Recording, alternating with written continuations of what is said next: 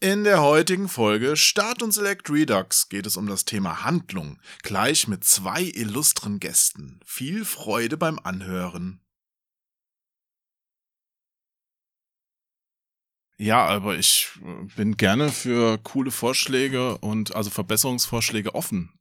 Also wenn du jetzt sagst, bei uns läuft das so geil, wenn wir einen Podcast aufnehmen, mach das doch mal anders, Jo, dann mache ich das. Nee, würde ich sagen, dass es bei uns geil läuft. Breaking News. Podcast am Ende? Fragezeichen. Und meine Podcasts für, für Edeka und so sind alle geskriptet. Also da läuft wird eh geixt und getrennt aufgenommen und wie ein, wie ein Hörspiel aufgenommen. Nee, das ist hier auch so. Hast du dein Skript nicht gelesen? Alles gescriptet, ja. Gescriptet bis zum Kirschbaum. Scripted Reality. Ja. Wenigstens hat's die Leisa gelernt, die strebt nämlich. Ich bin komplett unvorbereitet für heute und bin immer noch halb in meinem Buch. Also wird gut. Wird, ihr werdet Spaß mit mir haben. Wird, wird eine gute Folge, du. Aber ich habe mich für euch geduscht. Oh, Ich habe auch gerade geduscht. Echt? Ja. Das ist doch der Traum. ich habe nicht geduscht. Na toll. ja, man merkt's. Wow. Aber du hast ja eine gute Jo, Ausrede. riechst du das? Uh, uh. Du hast ja eine gute Ausrede. Ich kann ja aus dem Nähkästchen plaudern. Du hast ja im Vorfeld mir verraten, was du bis eben gemacht hast und was jetzt noch fehlt. Das stimmt. Komm, sag's. Du willst es doch auch. Ich habe gerade Talos 2 beendet. Es fehlt nur noch der Epilog. Oh, herzlichen Glückwunsch. Cool. Ich fühle mich richtig mächtig. Das ist geil. So. Also, wir haben schon festgestellt, ihr seid ja beide Podcast-affin, aber aus leidvoller Erfahrung möchte ich doch sicherheitshalber nochmal nachfragen. Ihr tragt jetzt beide Kopfhörer. Ja. Ja. Ihr hört die anderen möglichst leise auf eurem Kopfhörer? Ja. Ja. Der Ton schlägt nicht jedes Mal auf Maximum aus, sobald ihr was sagt? Nein. Doch. Wie doch? Äh, auch so, nein. Genatzt. Ich höre es auch, ihr habt keinen Hundeknochen im Mund? Ausnahmsweise nicht. Nee. Ja, ja. Und eure sekundären Geschlechtsteile stoßen auch nicht versehentlich ans Mikrofon oder an den Tisch. Nein, glaube ich. Ich kann nichts versprechen. Okay. Gut, nee, dann äh, sind wir ja, dann haben wir es ja schon fast. Sind wir schon fast am Ende. Können wir zur Verabschiedung schreiten. Cool. Cool. Ja, danke fürs Zuhören. Das war Start und Select. Nein, ich schreite dann mal zur offiziellen Begrüßung. Ja, aber, aber, äh, Was? also, wie lange nehmen wir heute auf und worüber reden wir? Über das Thema, wo ich dir das Skript geschickt habe, wo du einfach nur noch deinen Part vorlesen musst. Okay. Weißt du doch. Ja, krieg ich Ah, hin. Jenny. Ja, krieg ich hin, krieg ich hin. Nein, wir reden heute über die Qualität von Geschichten. Okay. Besonders in Videospielen halt. Okay. Uh. Ja. Ihr klingt so, als Ja. nehmt ihr das überhaupt nicht so ernst? Ich, was ist Doch. das Heute kam eine meine? VR-Brille an. Heute kam mein Oculus Quest 2 an. Ich habe gerade eine, eine halbe Stunde Beat Saber gespielt und bin voll hyped. Ja, und Sony hat eine neue VR-Brille angekündigt für die PlayStation. Nein! Die wird bestimmt besser und billiger. Billiger. Noch billiger. Die hat dann auch keine Kabel mehr wahrscheinlich, ne? Ja, die Quest 2 ja auch nicht. Die ist ja bei, ich habe die für 300 Pfund in Amazon UK gekauft. Okay. Na egal, sorry. Ich sehe schon, du gibst ein bisschen was aus für deine Hobbys, finde ich gut. Ist ja alles abzusetzen, ne? Als, als Streamer. was auch immer ich bin. Ja, Streamer, genau. So. Okay, nochmal räuspern. Okay, Sprachtipp Nummer eins: niemals räuspern. Verdammt. wie? Ehrlich? Ja. Also natürlich, wenn es belegt ist, musst du es, aber versuche es so selten wie möglich zu machen. Du machst dich halt sehr schnell heiser. Ah, ich habe nicht Angst vor heiser, aber ich habe so ein bisschen latenten Hustenreiz. Und das ist halt schrecklich. Ja gut, wenn es sein muss, aber besser ist zum Beispiel laut gähnen. Sehr laut gähnen mit Stimme. Genau. Aber, aber dann habe ich Angst, dass ich dabei husten muss. Sorry, also irgendwo kann ich dir auch nicht mehr helfen, weiß ich nicht. Ja, ich glaube auch, mir ist nicht mehr zu helfen. Verflixt. Naja, ich schreite jetzt einfach mal zur offiziellen Begrüßung. Ja. Oh nein. Das war wieder ein Räuspern, oder? Ah, ich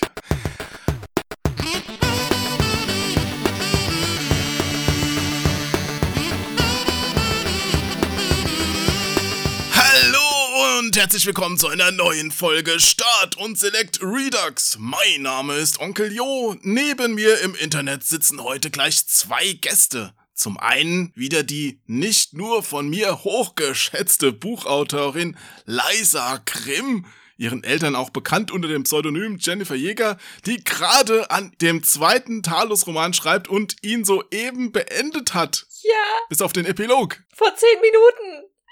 Ja! Zum anderen ein Herr namens Paul Burkhardt, der bekannt dafür ist, viel zu reden und vermutlich deshalb sein Leben der Produktion von Hörspielen wie Twilight Mysteries verschrieben hat.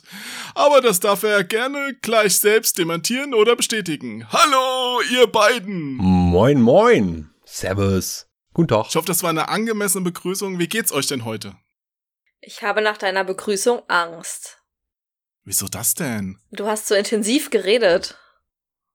Ja, ich verstelle mich halt. Also ich fand es sehr angemessen. Sehr angemessen. Besser und äh, geht besser geht nicht. Schlechter wäre nicht gut. Also toll. Ja, das freut mich. Also euch geht's gut, ich merk's schon. Ja. Aber ihr habt's eben schon gemerkt, bei euren vielen Pseudonymen blickt ja keiner mehr richtig durch. Wie darf ich euch denn eigentlich ansprechen jetzt? Du weißt doch, du darfst mich nennen, wie du möchtest. Mein kleines Schweinchen, alles klar? Ein kleines Schweinchen. okay, das, Dankeschön, das merke ich mir. Super, das, das wird ganz toll in den nächsten Shows. Nee, Das war eigentlich mehr so ein Ding zwischen uns. Naja, ist egal. Oh nein. Ist, ist da Ja. so Patent drauf? Okay. Ja. Ja, ich habe ja eigentlich nur ein Pseudonym, das wäre Meisterdieb, aber du darfst sehr gerne Herr Meisterdieb sagen. Nein, Paul. Herr Paul, okay. Herr Paul, Herr Paul, bitte. Weil ich ja früher Lehrer war, deswegen. Herr Paul, genau. Ehrlich, du warst Lehrer? Ja, ja. Deutsch und katholische Religion für Gymnasien. Und hätte dir jetzt der Fernunterricht Freude gemacht oder wäre es richtig problematisch geworden? Äh, Ich habe gerade letzte Woche mit einer äh, Kollegin oder Ex-Kollegin gesprochen und die meinte, ja, es, es ist viel besser, als sie es anfangs befürchtet hätte. Natürlich fehlt der soziale Kontakt, das direkte Face-to-Face kommunizieren mit den Schülern, wo was häufig notwendig ist, aber äh, die Schüler können sehr viel mitnehmen und da also mehr als man befürchtet hat und alleine das ist schon ein Grund zur Freude. Äh, Ob es mir jetzt persönlich gefallen würde, ich habe es nicht ausprobiert, ist, ist schwer zu sagen. Ich mag zwar Technik, aber ich rede auch gern mit Leuten direkt ins Gesicht so. Hm, Hm. Naja, Schwierig. Unterschiedlichen. Hängst du nicht jede Woche mehrere Stunden auf Twitch rum? Ist das nichts anderes als Online-Unterricht? Unterricht. Also, also nichts, was ich auf Twitch mache, ist pädagogisch wertvoll. Das möchte ich jetzt hier ganz laut und, und vehement sagen, ja. Von daher das nicht, aber ja, doch, da hast du recht, irgendwo gibt's eine Ähnlichkeit, ne? Ja, du redest halt in eine Kamera und das ist Menschen, die dir nicht zuhören. Also ich finde, Twitch und Schule Ha. fühlen sich ähnlich an für mich. Ja, aber der Bildungsauftrag. Stimmt, der, von dem bin ich befreit. Ist das nicht schön? Ist das nicht schön? Ja, Freiheit. wir haben immer damals bei der Zeitschrift, dann haben wir uns immer drauf rausgeredet, dass wir ja auch irgendeinen Bildungsauftrag haben und da was vermitteln müssen. Was? So War wie Joko und Klaas mit Zirkus Halligalli damals, ja? Ja, also wir haben schon was vermittelt. Ich weiß jetzt nur nicht, was aus den Leuten wirklich geworden ist. Also, Die Nachkontrolle lässt also zu wünschen übrig, aber ich bin sicher, eure Inhalte waren legendär und wirklich, wirklich nachhaltig wirksam. Ja, äh, äh, letzte Woche hat sich gerade wieder jemand gemeldet, der wollte eine alte DVD signiert haben. Das fand ich total nett. Wow. Eine DVD. Ja, wir haben doch auch. Oh, muss ich das Für jetzt die jüngeren, erzählen? Zuschauer, das war vor Netflix, Ja. vor Blu-ray. Ja, ja, mal. wir, wir haben ja diese Kochsendung gemacht, ja, und da hatten wir zwei Kauf-DVDs auch mit Rezepten und sowas. PC Action kocht. Der Kochkurs für Singles und solche, die es werden wollen. Die waren sehr lustig. Die habe ich zusammen mit Ralf Wollner gemacht. Und ja, äh, da hat wohl einer der Käufer das Bedürfnis gehabt, dass da noch die Macher was draufschreiben. Fand ich wirklich sehr nett. Auf jeden Fall. Ich verstehe nicht, warum ich diese CD nicht zu Weihnachten geschenkt bekommen habe. Die ist ausverkauft. Die war auch damals schon ausverkauft. Ich möchte sie als Weihnachtsgeschenk. Okay. Du hast jetzt genau zehn Monate Zeit. Ja, da die keinen Kopierschutz hatte, ist das überhaupt kein Problem. Geil! Naja. Nee, aber Paul, Herr Paul, Herr Jo. Du bist ja jetzt zum ersten Mal in Deutschlands schlimmsten Podcast. Am besten nutzt du die Gelegenheit und stellst dich nochmal selbst kurz vor, damit auch die Zuhörer, Zuhörerinnen und sonstigen liebenswerten Mitmenschen erfahren, mit wem sie es zu tun haben. Okay, also mein Name ist Paul Burkhardt. Ich ähm, bin Autor, Sprecher und Regisseur für Hörspiele. Ich war früher mal Lehrer, jetzt bin ich professioneller Kratzbaum eher geworden. Äh, das hat sich sehr stark verändert, meine Karriere, aber zwischendurch mache ich trotzdem noch Hörspiele. Wie zum Beispiel, du hast es erwähnt, Twilight Mysteries, das ist eine meiner Serien, oder Wayne McLair, Offenbarung 23, habe ich auch ganz viele Folgen geschrieben und so Sachen. Und ich mache ganz gerne so Abenteuerkrimis, ja, im Steampunk-Zeitalter. Das ist so mein Ding. Da habe ich Bock drauf, das ist lustig. Und äh, nicht die Detektivseite, das haben wir schon milliardenfach. Wer sich im Hörspielsektor auskennt, der weiß, dass es etwa 10 Milliarden äh, Sherlock Holmes-Serien gibt. Und das ist ungelogen. Aber du hast auch mal bei Sherlock Holmes das gesprochen, hatte ich gesehen. Ich habe innerhalb der Serie Sherlock Holmes und Co. eine Meisterdieb-Folge untergebracht. so, da, aber schlau, schlau, schlau. Mann, Mann, Mann, Mann, Mann. Da hast du das eine, eine Geheimfolge von McLair gefunden. Nicht schlecht, nicht schlecht. Ja, ich habe außerdem gesehen, und das hat mich ja besonders gefreut, dass du ja auch so ein bisschen gruselaffin bist, ne? Also so Gruselgeschichten vertonst.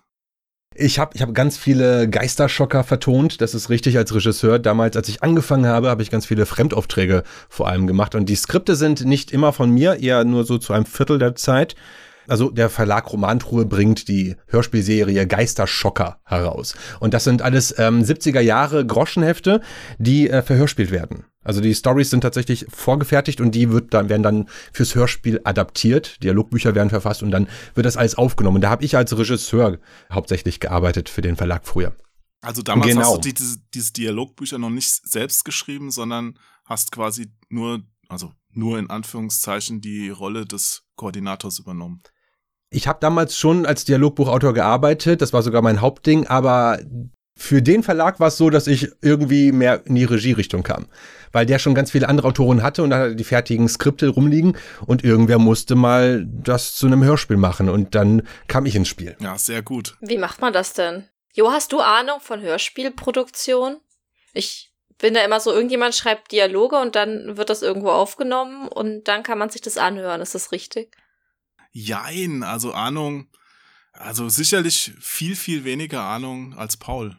Deswegen ist es besser, wenn er dazu was sagt. Ich habe nur mal bei irgendwelchen Hörspielen beziehungsweise Tonaufnahmen für Filme war ich mal anwesend, als zum Beispiel Luke Skywalker da eingesprochen hat für so ein Jedi Knight Spiel, das da rauskam. Aber das will ich jetzt nicht wirklich Ahnung nennen. Ich hätte gerne mal eins selbst gemacht, aber dazu ist es leider nie gekommen. Außer damals in der fünften Klasse mit dem Kassettenrekorder. Das war auch ein sehr gutes Ritterhörspiel. Das habe ich auch selbst geschrieben. Und da haben uh. so fünf Leute mitgemacht. Meine Mutter hat auch eine Rolle gehabt. War toll. Ich möchte mein Weihnachtsgeschenkwunsch revidieren. ja, und das Beste daran war, ich weiß nicht mehr ganz genau, wie lang es war, vielleicht so knapp zehn Minuten. Und das musste ja dann in der Klasse vorgeführt werden, damit man auch so eine Note gekriegt hat. Und ich habe halt einfach als Outro-Musik einen kompletten Song von Halloween genommen.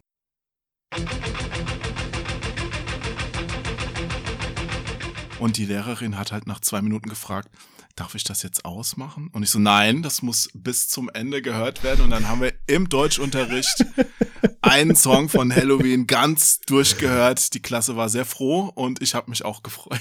Und wir haben trotzdem Dennis eine gehörte zum Gesamtkunstwerk, ja? Ja. Geil. Ja, herrlich. Nee, aber Paul, sag gerne mal was zu den Hörspielen. Ja, also es, also ganz simpel gesagt, äh, ein Skript wird geschrieben, ein, äh, dann geht man ins Tonstudio, bucht die Schauspieler. Die werden meistens geixt. Also das ist jetzt etwas, was äh, man, es gibt zwei Möglichkeiten, Hörspiele aufzunehmen. Entweder man nimmt alle Hörspielsprecher in einen Raum und hat einen guten Raum, der schalltot ist, ne, damit äh, man im Nachhinein Hall hinzufügen oder wegnehmen kann, ja. Und dann äh, könnt ihr sich ansehen und hören sich live und, und reagieren. Dann kann, während ich rede, könnte jetzt zum Beispiel, jetzt habe ich gegen das Mikro geklopft, das könnte man auch machen, das sollte man lassen. Dann könnte aber zum Beispiel die Jenny sagen, ah, oh, uh, ah, mh. Oder der Bob Andrews, der da Fragezeichen, ne, der Andreas Fröhlich, der immer während diese langen Erzählpassagen von den Episoden-Hauptrollen dann kommen äh, und die sagen, ja, ich war früher so und so und jetzt ist das und der Geist hier und so. Der, der sagt immer ganze Sätze. Der sagt nicht, ah, sondern sagt, ah, das ist ja interessant. So leise im Hintergrund, während die anderen reden. Das kann man machen. Meistens wird aber geixt. Das, Das bedeutet, dass die äh, Schauspieler alleine aufnehmen, ohne dann ihr Gegenüber zu hören. Wie spannend. Und ja, genau. das ist ja sensationell Das ist besonders spannend, wenn du diese Geräusche, die du gerade erwähnt hast, aufnimmst. Das habe ich nämlich damals gesehen bei dem Luke Skywalker-Sprecher. Und dann hat er halt fünf Minuten, zehn Minuten lang nur seine Geräusche. ja. Genau, genau, genau. Und jetzt ein tiefer Fall. Das war Ein schon noch Jetzt, Tieferer jetzt ein sehr tiefer Fall. Jetzt einmal kurz stolpern und wieder weiterlaufen. Ja, genau. Das ist auch mal sehr spannend. Also diese Passagen, die mache ich sehr gerne rein. Das wird häufig weggelassen in Hörspielen, weil es einfacher ist, und dann nur mit Geräuschen zu arbeiten. Aber ich lasse gerne Schauspieler, wenn es eine Verfolgungsjagd gibt, tatsächlich so drei Minuten hecheln, dabei stolpern und also sie müssen halt auf der Stelle treten und so tun, als ob. Sie dürfen auch nicht wirklich springen und laufen, weil sonst die Vibrationen des auf dem Boden Aufkommens äh, über das Mikrofonstativ ins Mikrofon reinkommen und dann hört man dieses du, du, du. Aber sie müssen sich ja also nicht bewegen, aber so klingen, als würden sie sich bewegen. Das sind ja Schauspieler. Anfänger machen dann meistens gerne so ein und das ist dann drei Minuten im Gleichtakt. So. Und natürlich klingt niemand so beim Laufen, weil man natürlich links, rechts abbiegt, nochmal stolpert, irgendwie Ja, falsch mach das doch atmet und gerade so mal weiter. professionell. Ja, bitte. Lauf muss mal Ich machen? versuch's mal.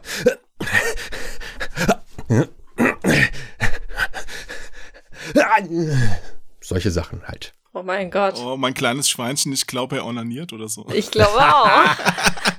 Es war jetzt ein bisschen sehr hastig. Wichtig ist, da mehr Zeit zu lassen. Was jetzt bei das Aber Häschen das ist beim auch Laufen mal lustig für oder Schauspieler. Ich weiß, was? Wie bitte? Nichts. Bei was musst du dir mehr Zeit jetzt lassen? Beim- Zwischen den Geräuschen. Ach so, ähm, ja. Also mhm. zum Beispiel, man, man biegt nicht ständig ab, man keucht nicht bei jedem halben Schritt dreimal auf. Ja, das passiert nicht. Wichtig ist, dass dann nachher die Geräusche passend zu diesen Stimmen kommen. Also stellt euch vor, da läuft jemand lang, wird verfolgt und stolpert über einen am Boden liegenden Ast, muss, fängt sich aber wieder und läuft weiter. Da muss dieser Astknacken dazukommen, das Taumeln, die Schritte dazu werden langsamer, dann wieder schneller, wenn die Fahrt wieder aufgenommen wird. All das ist natürlich sehr zeitaufwendig, äh, das genau zu inszenieren, weil das natürlich nicht passend extra aufgenommen wird. Also die, die, die Schrittgeräusche werden ja nicht aufgenommen.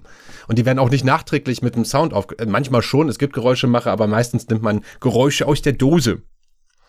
Naja, aber grundsätzlich Hörspiel aufnehmen, man nimmt zu Hause auf, äh, man nimmt im Studio auf, man äh,xt oder nimmt im Ensemble auf, meistens xen, weil du schaffst es selten. In einem Hörspiel, in einem einstündigen Hörspiel sind 15 bis 20 Schauspieler aktiv, die kriegt man selten auf einen einzigen Termin ge gelegt, also kommen die einzeln, ja. Und ist vor allem blöd für die, den der ganz am Ende so fünf Sätze hat und dann eine Stunde warten muss. ne? Deswegen wird einzeln aufgenommen. Dann geht's an den Tonmeister, der macht da Geräusche drunter, der macht da Musik drunter. Musik wird manchmal auch komponiert und dann äh, wird's veröffentlicht. Ganz kurz gesagt. Das ist ja super. Sag mal, wenn wir jetzt schon da so drüber reden, wir sind ja jetzt in einem hochprofessionellen Podcast. Ich könnte was einblenden. Ich glaube, das wäre sehr lustig. Könntest du mir da was zur Verfügung stellen, dass ich einblenden könnte, ohne dass ich danach verklagt werde, weil ich Urheberrechte verletze? ja klar. Yeah! Dann kannst du auch ein bisschen Werbung machen, siehst du. Woo! Also such was aus, das richtig gut ist. Also natürlich sind alle deine Sachen richtig gut, aber nimm deine Lieblingssachen. Na klar, nur. Es gab nie irgendetwas, für das ich mich schäme.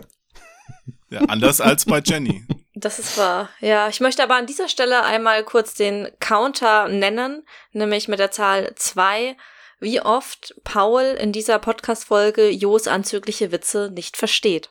Wir sind bei zwei, liebe Leute. Ich weiß nicht, ob ihr mitgezählt habt, aber ich zähle mit. Es ist Ich großartig. weiß nicht, von was du redest, aber es ist okay. Ich werde, ich nicht werde verstehen zählen. und übergehen wegen Podcastaufnahme sind noch zwei verschiedene Dinge.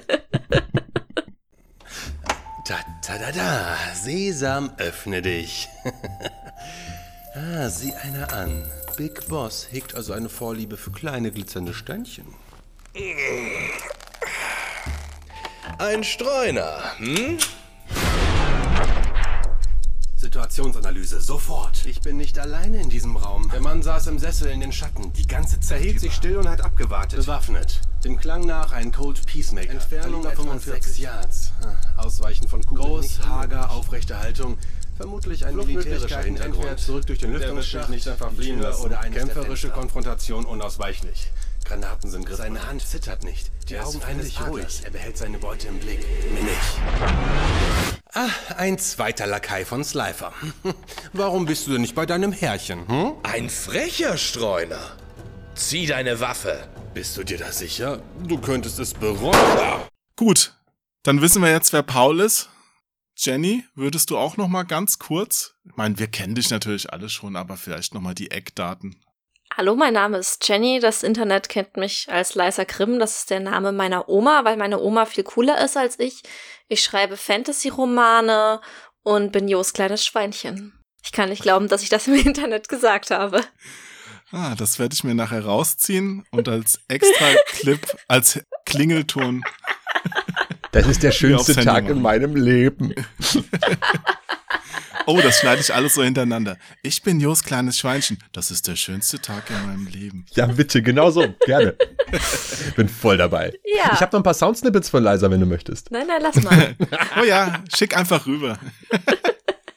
Und, ja, aber wir wollen ja heute doch auch über ein ernstes Thema reden, nämlich über die Qualität von Geschichten.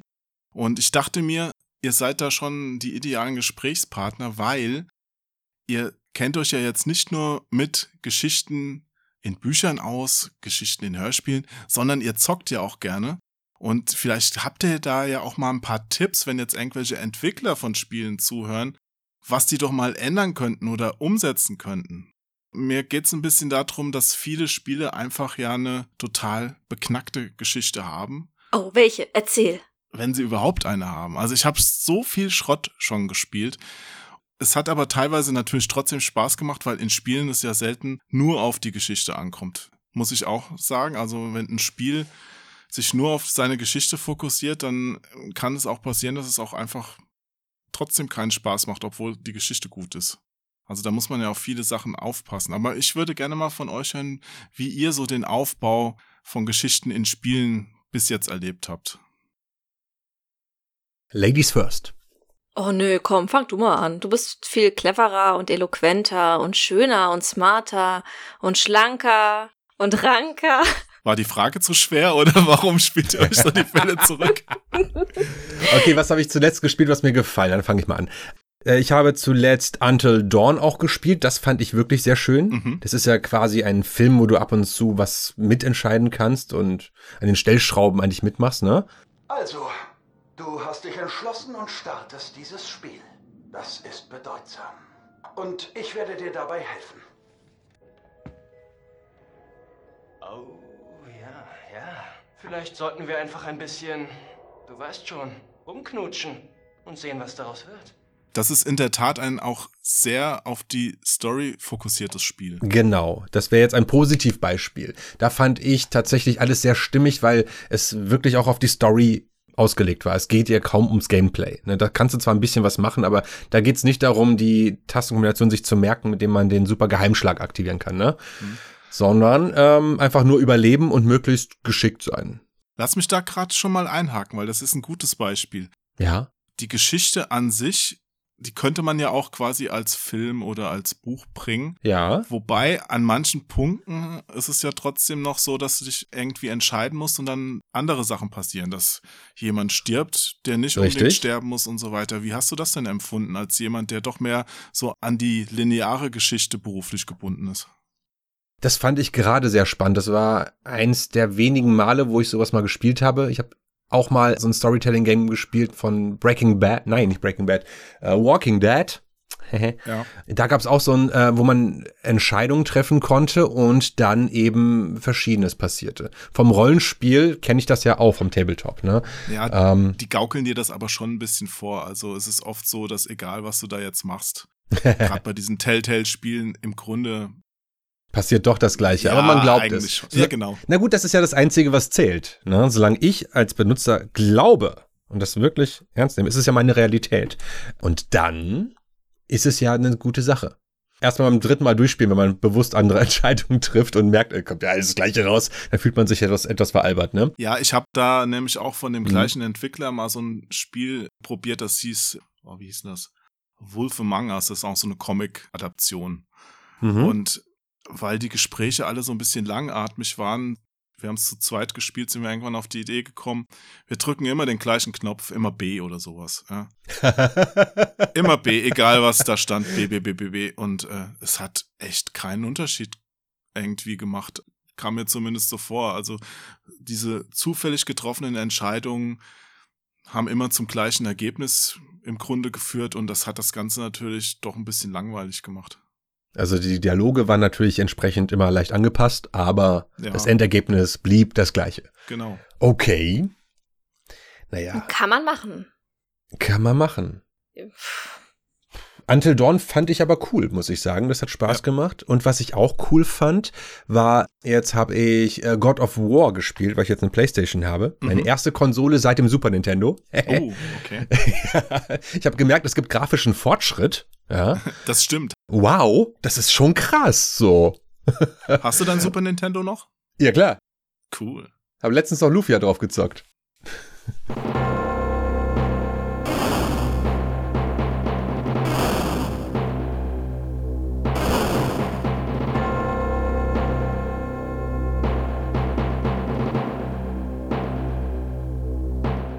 Ah, Ich sehe, auch da bist du auf die Story fixiert. Ja, ja, ja, genau. Und da fand ich, also bei God of War fand ich sehr cool, diese Vater-Sohn-Beziehung, die sich aufgebaut hat und äh, diese Momente, wo Kratos ihm manchmal auf die Schulter äh, klopfen wollte, um ihn zu trösten, sein Sohn, der es aber nicht mitbekommen hat und es dann aber die Hand dann doch wieder zurückgezogen hat. So dass man merkte, ah, da kommt eine Gefühlsregung, aber er kann es nicht, weil er zu, und er hat ja keine, Se naja, ich will ja nicht spoilern. Ähm, das war schon sehr cool. Da hat mich schon tatsächlich diese Gemetzel zwischendurch ziemlich genervt. Ich habe es irgendwann auf Story leicht gestellt, weil ich keinen Bock hatte, mich da durch die Kämpfe durchzuballern. Ich wollte nur wissen, wie es weiterging. Ach, für dich ist bei Spielen generell das Drumherum eher so ein bisschen nebensächlich, weil du doch aus dem Spiel die Geschichte rausholen willst? Oder ist das jetzt nur so ein Beispiel? Es scheint aktuell so zu sein, ja. Das ist aktuell bin ich, glaube ich, so ein Mensch, ja. Früher nicht. Früher war ich auch, also bei Open Worlds bin ich zum Beispiel einer, der alles sammelt, egal wie unsinnig, also wirklich alles. Und ich komme meistens zehn Level zu hoch ins nächste, nächste, ins nächste Gebiet und sowas, weil ich einfach alles gesammelt habe. Ja, geht mir auch so. Ich brauche da auch immer mache, ist ewig Taschen für. aufleveln. Taschen aufleveln, damit ich mehr sammeln kann. Natürlich, Bevor das war Waffen das- Oder irgendwas kommt, Ja, Taschen. na klar, das habe ich bei Assassin's Creed Valhalla jetzt auch als erstes Ja, gemacht. genau. Das Schlimmste ist, die haben jetzt auch da so neue Raubzüge, Flussraubzüge eingeführt, Plünderung. Uh. Ja. Wir erscheinen vielleicht müde und zerlumpt. Aber wir kennen geheime Wege entlang Englerlands Küste, an denen du reiche Güter für Chefnertorp finden wirst. Und ihr wollt sie mit uns teilen. Warum? Wenn sich der Tisch vor zu viel Köstlichkeiten biegt, ruft man Freunde, um gemeinsam zu genießen. Wir suchen Freunde und Feste. mit dem aktuellen Patch, ja, und dann fährst du auf einem neuen Schiff, auf einem neuen Teil der Karte, wo du, also den sie komplett neu geschaffen haben und kannst halt noch so ein paar Klöster plündern und Lager und so weiter. Und ich fahr da lang und dann sagt mir das Spiel, dass auf meinem blöden neuen Schiff nicht mehr genügend Platz für meine erbeuteten Güter ist. Also das geht Ach ja überhaupt Schande. nicht, ja. Das, ja, das hat- ist auch das, mich- Schlimmste, was dir passieren Ah, kann. das Außer, dass das Bier alle ist. Ja, das, das Schlimmste ist, wenn das Bier all ist. Ja, nee, das war Sehr wirklich gut. schlimm. Ich bin sofort zurück in mein Heimatdorf und äh, ja, ich brauche da noch ein bisschen. Kannst du es aussprechen? Ich habe es nie versucht. Äh, Rabens äh, Hefner, Hefner ich habe immer nur oder gelesen sowas, oder? und dachte mir, ha. Ja, ich, Und dann bin ich wieder gegangen. geht mir auch so. Ich kann es jetzt nicht sagen. Ich fake das jetzt einfach. Ich werde das später hier reinschneiden. Nee, Quark. Wird er tun, wird er tun. Und darauf hoffen, dass wir die Folge niemals anhören. Uh. Sie wollen sich Refnertorp anschließen. Ja, aber diese ganzen Worte, ich konnte sie mir nicht mal merken, weil das sind ja immer diese AEs und diese ganzen altenglischen Begriffe. Äh, Skyer, irgendwas, sonst wie tausend Buchstaben lang, das kam mir alles vor wie zufällig aneinandergereihte Buchstaben. Ja. Es wirkt auf uns heute so, auch wenn das wahrscheinlich historisch sogar korrekt ist. Es ist historisch korrekt, die haben ja viel Arbeit gemacht, da haben wir jetzt auch, ist noch gar nicht so lange her, habe ich sogar zwei Folgen zu Assassin's Creed im Podcast veröffentlicht, wo wir auch auf das Thema eingegangen sind. Also echt ein cooles Ding an sich, was das angeht. Natürlich nicht an jeder Stelle super korrekt. Nee, darum geht's ja auch nicht. Es ist weiterhin eine Fiktion. Das, ja, aber mit historischen Anleihen, viele Dinge sind auch mal schön gemacht. Ich, ich habe ja Origins geliebt. Also seit, seit Black Flag habe ich jedes Assassin's Creed gespielt. Und wünsche mir so sehr, dass sie noch mal ein Piratenspiel machen mit der neuen Engine. Oh, das wäre so gut. Ein Black Flag neu. Oh, das war so schön. Black Flag war toll, weil es kein Assassin's Creed war. Weil es die, die Assassins äh, Storyline überhaupt nicht relevant war. Es- Der war einfach Pirat und hat einfach sein Ding gemacht. Und nebenbei gab es noch diese, diese Nebenquest quasi. Das fand ich cool. Aber Odyssey wäre doch dann eigentlich schon dein Ding gewesen. Bitte? Odyssey wäre ja dann dein Ding gewesen. Da konnte man ja auch schon mit dem Schiff rumschippern. Ja, ja, ja, ja, das habe ich auch gemacht. Ohne Ende. Ich habe ultra viele Spielstunden auf den Assassin's Creed Teilen. Ich, hab- ich spiele nicht viel. Ich spiele immer nur so ein, zwei, drei Spiele im Jahr, aber die dafür halt das ganze Jahr. Ja, ja, das ist äh, gut, dass du das Thema auch noch anschneidest. Okay. Bisschen blöd für Jenny jetzt, weil die gar nicht zu Wort kommt, aber da möchte ich trotzdem noch mal drauf eingehen. Assassin's Creed, super Beispiel. Open World, aber bei der Story, ich will dir jetzt nichts in den Mund legen. Wie empfindest du denn die Geschichte bei Assassin's Creed? Ah, naja. Ja, die ist halt da, ne? Äh, es ist jetzt nicht so berauschend. Es ist okay. Kann man machen. Äh, ist diese Länge nicht wirklich wert. Was ich an Assassin's Creed schön finde, ist tatsächlich die Landschaft. So blöd das auch klingt. Da kann man seine eigenen Mini-Abenteuer erleben. Manchmal bin ich bei Odyssey einfach nur spazieren gegangen auf diesen Inseln. Weil es einfach so cool aussah und da hat man einen Wasserfall entdeckt und so weiter und da habe ich mir meine eigenen Stories ausgedacht beim Spazierengehen. Das war für mich so der Reiz tatsächlich. Und ich konnte natürlich Sachen sammeln. Gerade Odyssey war ja eine Loot-Orgie. Das war cool. Wobei die Nebenquests in Valhalla fand ich wieder ein bisschen spannender erzählt als bei Odyssey. Ja, die waren schön albern, ne? Was, was da von Unsinn auch dabei war, aber das war geil. Grandios. Ja. Hast du auch mal ein Assassin's Creed gespielt, Jenny? Äh, tatsächlich nicht. Ich bin ja ein Aufbauspieler-Mädchen. Da können wir gerne gleich, wenn ihr fertig seid, über die großartigen Stories in Siedler sprechen. Ja, unbedingt. Oh ja, wo kommen die Schweine her? Nee, das ist, äh, machen wir, machen wir. Sehr cool. Ich habe dich unterbrochen, glaube ich. Oder ist das gut, wenn ich dich ab und zu unterbreche? Ich, ich weiß gar nicht genau, wo ich jetzt war. Nee, ist alles okay. Wir sollten Jenny ein bisschen mehr einbinden. Das ist gerade echt ein bisschen zweiseitig. Ne? Nein, nein, ich finde das schön. Ihr habt beide sehr schöne, angenehme Stimmen. Ich nehme viel mit. Ich weiß, dass ich mich von Assassin's Creed also fernhalte, weil solche Spiele sind mein Tod, schlicht und ergreifend. Tod im Sinne von, du verbringst so viel Zeit da drin? Oder? Es ist wirklich ein Riesenzeitfresser. Ja. ja. Also es gute Spiele, die eine sehr, äh, bei der man sehr viel sammeln kann und sehr viel entdecken und erleben kann, die haben, mit denen habe ich eine schwierige Beziehung. Der Witcher zum Beispiel, ne, ist ja sehr gefeiert und ich liebe den Witcher und gleichzeitig rege ich mich sehr oft darüber auf, Mhm. wenn ich es spiele, weil ich lese dann irgendwie, weiß ich nicht, irgendein Buch, das irgendwo rumliegt und rege mich einfach darüber auf, dass es irgendwie nicht gut gemacht ist, aber ich muss es trotzdem lesen, weil es da ist. Und beim Witcher habe ich zum Beispiel oft das Gefühl, dass die Story zu groß ist, um sie komplett erfassen zu können. Und das sind dann Dinge, wo ich mich sehr aufrege, weil ich mir denke, Mhm. wo, wo ist der Faden? Ich, ich bin verloren, Hilfe, hallo, hallo, Hilfe. Diesen Schinken sollte sie durchackern? Kein Wunder, dass sie verduftet ist. Jan von Brugge ist reizlos, aber verlässlich. Nicht so wie dieser Quatsch, der heutzutage gedruckt wird. Deswegen bleibe ich irgendwie bei Siedler, wo ich mir über die Story, wo ich mich auch nur aufrege, weil ich keine Verbindung zu den Figuren und der Welt habe und mir denke, okay, aber kann ich bitte einfach meine Armeen aufbauen und alles niedermetzeln? Warum muss ich denn jetzt hören, wer hier mit wem irgendwie verfeindet ist? Das ist mir total egal, wen ich platt mache. Also, wa warum? Aber gibt's denn in dem Sinne überhaupt eine Story bei Siedler? Ist das nicht im Grunde nur, das ist der Feind, sei besser? Oder wie hast du das empfunden? Ja, es gibt schon eine Story im Sinne von, äh, hier, das ist dein erster Feind und die mögen wir nicht, weil und so. Aber der, genau, wie du meinst, ist halt keine geile Story. So, wir mögen sie nicht. Aber braucht dieses Spiel denn eine Story? Oder könnte man die auch komplett weglassen und es wäre trotzdem genauso gut? Ich glaube, es wäre besser, wenn man sie weglassen würde, ehrlich gesagt. Ich meine, Entschuldigung, aber liebe Hörerinnen und Hörer, wer von euch hat jemals die Siedler-Stories gelesen? Ja, ich finde, das ist schon eine berechtigte Frage, weil ein Genre zum Beispiel, das ich persönlich sehr liebe, sind ja immer noch so alte 2D-Ballerspiele. oder was heißt auch neue 2D-Ballerspiele. Und da ist die Story halt immer unglaublich aufgesetzt und da machen sich die Entwickler eigentlich auch selbst drüber lustig, weil du brauchst da keine Story. Du musst nicht wissen, wo diese komischen Aliens herkommen, die du da gerade abschießt. Und ja, Entschuldigung, ja, Tekken. Die bauen das dann trotzdem es ist ein. ein bisschen wie bei Tekken. Tekken, so, ja. Tekken, du denkst dir so, warum brauchen diese Figuren denn so schlecht geschriebene Hintergrundgeschichten? Das ist mir total egal, warum die sich gegenseitig kloppen. Um Renderfilme zu zeigen. Die schlecht sind. Das kann man doch einfach weglassen. Ich meine, welche.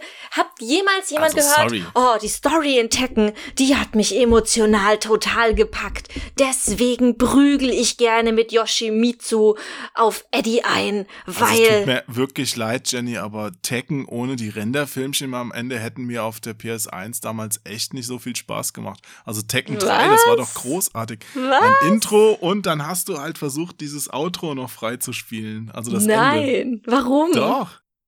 Du guckst auch kein Wrestling, oder? Wenn du da Nee. sagst, Wrestling ohne Lass Story, bleiben. ja, lass die sich doch einfach kloppen, aber das ist doch alles gestellt. Wenn die da jetzt nicht mal erzählen, warum sie sich kloppen, dann ergibt's doch gar keinen Sinn mehr, oder? Es ist, also es ergibt Ja, auch vor so allem nicht mit den Sinn. Moves. Entschuldigung, aber es ergibt auch so keinen Sinn. Ja, aber es ist doch viel cooler, wenn dann jemand als Bösewicht aufgebaut wird, der dann so richtig auf die Fresse bekommt. Als Nee, wenn da sich jetzt zwei unbekannte Personen einfach mit einem vorher eintrainierten Bewegungsablauf sich auf die Matte schicken. Vielleicht bin ich da einfach simpel gestrickt und gebe einfach jedem gern auf die Fresse, egal ob gut oder böse. Okay, also du würdest gerne mal wrestlen. Ich habe da hier auch in Berlin so ein paar Leute kennengelernt, weil ich musste mal so einen Wrestling-Werbeclip drehen. Ja. Das war sehr lustig. Und ähm, da war ich mal bei so einem professionellen Wrestling-Verein und die haben mich da auf die Matte geschickt, beziehungsweise ich durfte dann auch die auf die Matte schicken. Das ist ja geil, weil die fasst du dann an und dann fliegen die wie vom Blitz getroffen, fünf Meter in die Luft und auf den Boden und du denkst dir, wow, das war ich. ist schon du ganz weißt, dass es cool. nicht echt ist, oder? Das war total echt. Okay. okay. Hallo? Ja. Mhm. Natürlich. War echt. Ja? Ja. Ja. Na klar. Gut. Die Siedler ohne Story wäre also besser. Hm. Ich habe gerade überlegt, auf welchem Rechner ich zuletzt Siedler installiert hatte. Und ich glaube, damals hatte ich noch Windows XP oder Windows 98. Na, immerhin, nicht 3.11. Ich habe mit 98 habe ich angefangen. Mein erster PC war Windows 98 Pentium 2. Ja, mein erstes Siedler war damals auf dem Amiga. Das wurde auf einer dreieinhalb Zoll Diskette ausgeliefert. das Cover des Spiels, die Box war besser als das Spiel. Aber das Spiel war schon ganz cool. Ja. Liebe Zuhörer, das ist das Speichersymbol, das ihr so kennt. Das stimmt. Ich glaube, so rum muss man es mittlerweile erklären. Nein, ne? du hast recht. Aber lass mich nochmal zu Assassin's Creed zurückkommen. Hast du denn bei Ja. Valhalla die Briefe gelesen, wo Jenny halt diese Bücher erwähnt hat beim Witcher? Da gibt's ja auch in Assassin's Creed überall irgendwelche Briefe, die du finden kannst, wo man so einmal ein bisschen scrollt und dann so eine kleine Geschichte hat. Ja, das habe ich getan, Hast du getan? weil die auch wie beim Witcher nicht so lang sind. Bei Witcher muss man aber jetzt auch ein bisschen trennen. Die, das gehört ja nicht wirklich zur Story, das gehört eher zum Worldbuilding. Also da gibt's halt diese Legende von so und so. Lore. Bei Witcher brauchst du die Bücher nicht zu lesen. Nicht um die Story zu spielen. Aber Ja. sie sind da. Gut, bei Assassin's Creed musst du auch die Briefe nicht lesen. Und Bei Assassin's Creed brauchst du es eigentlich auch nicht zu lesen. Da die Länge aber angenehm war, habe ich es getan. Fand ich auch, haben sie ein bisschen besser gemacht. Ich kann mich Ja. da an irgendwas von früher erinnern. Ich weiß nicht mehr, welche Teile das waren, ob es Odyssey sogar noch war, wo ich mir gedacht habe, ah, muss ich jetzt da noch weiter runterscrollen? Nee, mache ich jetzt nicht mehr, weil so gut ist es dann auch nicht geschrieben. Genau. Das ist so der Trick, ne? Da muss man die Länge genau so lang machen, dass es quasi zwei Twitter-Feeds sind und äh, Tweets sind und dann fertig. Und dann, dann liest man sich das auch durch. Aber findest du, das bereichert so eine Geschichte? Mich persönlich, Ja, es hat mich immer ein bisschen genervt. Damals so System Shock, da lagen auch überall Tonbänder rum, die man sich anhören musste. Die ersten zwei waren noch lustig und dann irgendwann habe ich gedacht, oh, jetzt schon wieder ein Tonband, zwei Minuten lang. Äh, was ist denn jetzt hier los? Why is it that no one listens to me? The security protocols on the Xerxes system are clearly immature. Some idiot hacked into the primary data loop last night and made Xerxes sing Elvis Presley songs for three hours. I finally had to pull the voice subsystem offline. What would happen if someone with a real agenda got into him? Gut, dann, dann möchte ich noch ein positives Beispiel gerade für Tonbänder anbringen, nämlich Horizon Zero Dawn. Und da habe ich es ja so sehr gefeiert. Warum bin ich ausgestoßen? Aloy, jetzt ist nicht die Zeit. Wer war meine Mutter? Aloy, ich hab's dir schon gesagt. Das dürfen wir nicht wissen. Also jede Erinnerung, die ich da freigeschaltet habe bei Horizon, war ja eine Offenbarung. Da konnte man so Stück für Stück herausfinden, was da überhaupt mit dieser Welt passiert ist und wie. Das war ja Teil der Story. Und das war richtig cool gemacht. Das mochte ich. Also Found Footage ist ein Element, das ich persönlich sehr feiere. Hm. Aber nicht immer. Es muss natürlich gut gemacht sein. Bei Horizon gehört es zur Story dazu, weil man ja dabei ist, herauszufinden, warum sind wir überhaupt hier mit Robodinos dabei und sind hier in komischen Stämmen unterwegs mit Pfeil und Bogen. Na, was ist da passiert? Das finden wir heraus in Teil 1. Und da ist jedes bisschen Background-Wissen, das wir da haben, echt spannend. Und die haben das auch, finde ich, gut geschrieben. Ich fühlte mich da sehr unterhalten und habe das auch alles wirklich mir durchgelesen. Hm, ich glaube, das größte Problem, was ich bei so Erinnerungs Schnipseln habe, die man finden kann, ist tatsächlich, wenn es eben Erinnerungsschnipsel sind, die sich mit einer fiktiven Figur beschäftigen, die ich gar nicht kennengelernt habe im Spiel. Also ich finde, wenn es jetzt Lore ist, die irgendwie zum Weltenbau beiträgt oder die zu Charakteren beiträgt, die ich kenne, dann finde ich das immer super spannend und mag das total gerne. Aber weiß ich nicht, wenn ich irgendwie Tagebucheinträge von einer Figur finde, die nichts mit der Story, die ich spiele, zu tun hat und die mich, also die mich einfach nicht interessiert, weil ich kenne die Figur nicht, es ist mir total egal. Und dann muss man halt auch sagen, dass die SpielautorInnen da meistens nicht so viel Zeit und Budget für haben, um irgendwie jetzt in krass geile Nebencharaktere, deren Tagebucheinträge überall rumliegen, äh, irgendwie zu investieren. Weil Aber das ist es doch, das ist es doch. Ich weiß, also ich bin ja auch wie Paul es eben für sich geschildert hat, jemand, der gerne alles aufsammeln will. Ja, jedes Kistchen habe ich in Assassin's Creed Valhalla geöffnet, jeden Schatz gehoben. Ich habe wirklich alles gemacht, alle Nebenquests, ja. alles, ja. Und deswegen will ich auch natürlich wissen, was in diesen Briefen und so drin steht eigentlich. Aber irgendwann, ähm, also ich habe dann ein bisschen, also wenn du merkst, es hat eigentlich nie was, es steht nie was Relevantes drin. Also das Einzige, was mich dann noch weiter treibt, ist halt die Sorge, dass ich doch mal was verpassen könnte. Vielleicht ist ja doch mal ein Brief dabei, wo was drinsteht, wo ich mir sage, ah, jetzt ergibt alles einen Sinn. Aber ist das nicht ein total unbefriedigendes Spielererlebnis? Ja, und dadurch, aber dass so viel Scheiße dabei ist, neige ich dann auch irgendwann dazu zu sagen, okay, dann verzichte ich jetzt halt komplett drauf. Ist mir jetzt egal, was sonst drin steht. Bei Valhalla war es ja zumindest so, wie du es gerade gesagt hast, Paul, dass die Briefe zumindest so kurz waren, dass man auch mal das überfliegen konnte und sagen konnte, okay, aber der Inhalt war tatsächlich nicht so spannend und tatsächlich relativ irrelevant. Ja, sogar dieser eine komische Brief mit diesem Heinrich der Vierte oder was das war, den du als Abschluss bei der einen Quest in dem geheimen Raum vom König Alfred da findest. Oh, den Raum habe ich noch gar nicht geöffnet. Ja, da liegt halt noch ein. Stimmt, ich habe einen Schlüssel. Genau, Stimmt. genau. Du kriegst ja noch so einen Schlüssel, dann kommst du in seine geheime Kammer da rein, die vorher immer abgeschlossen war. Und da liegt halt auch noch so ein Brief. Uh. Ja, uh. Ja toll, jetzt muss ich da hin und jetzt weiß ich schon, dass ich enttäuscht sein werde, aber ich werde es tun. Ja, vielleicht habe ich ja auch toll. die Genialität dieser Notiz nicht erkannt. Ja, also. nee, ich glaub dir das schon. Aber warum ist das so? Warum ist man dann enttäuscht? Also was hättet ihr denn erwartet? Die Auflösung. Naja, wenn du am Ende einer Hauptquest einen Schlüssel kriegst für einen geheimen Raum, erwartest du eine tolle Belohnung. Und entweder, wenn es ein Brief ist, dann muss es ein tolles Geheimnis sein. Ja, oder es liegt eine coole Waffe drin. Ja, oder ein Brief, der wirklich alle Fäden zusammenbringt, wo du danach sagst, zum Glück habe ich diesen Brief gefunden. Das ist ja auch bei der Quest am Ende mit Reda, ne, beziehungsweise mit dem Assassinen kriegst du ja auch einen Brief.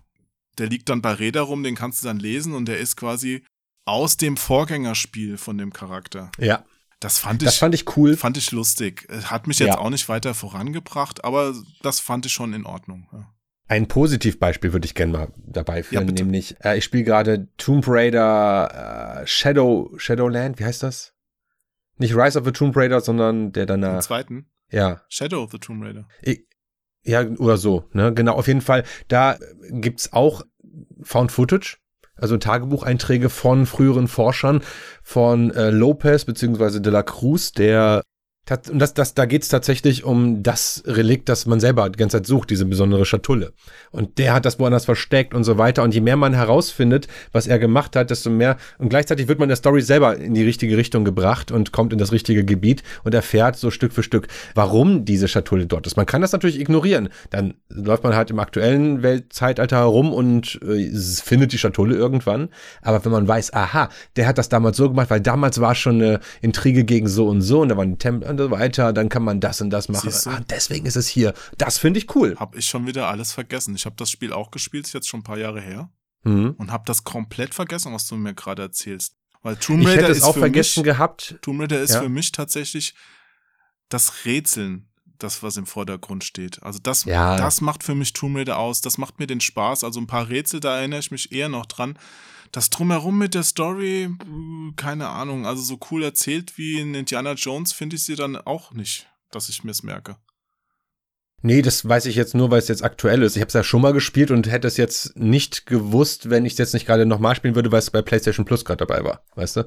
Hm. Ähm, deswegen habe ich es nochmal runtergeladen und jetzt gespielt, mal auf der PlayStation. Früher habe ich am PC gemacht. Aber jetzt gerade, das fand ich ziemlich schön eigentlich.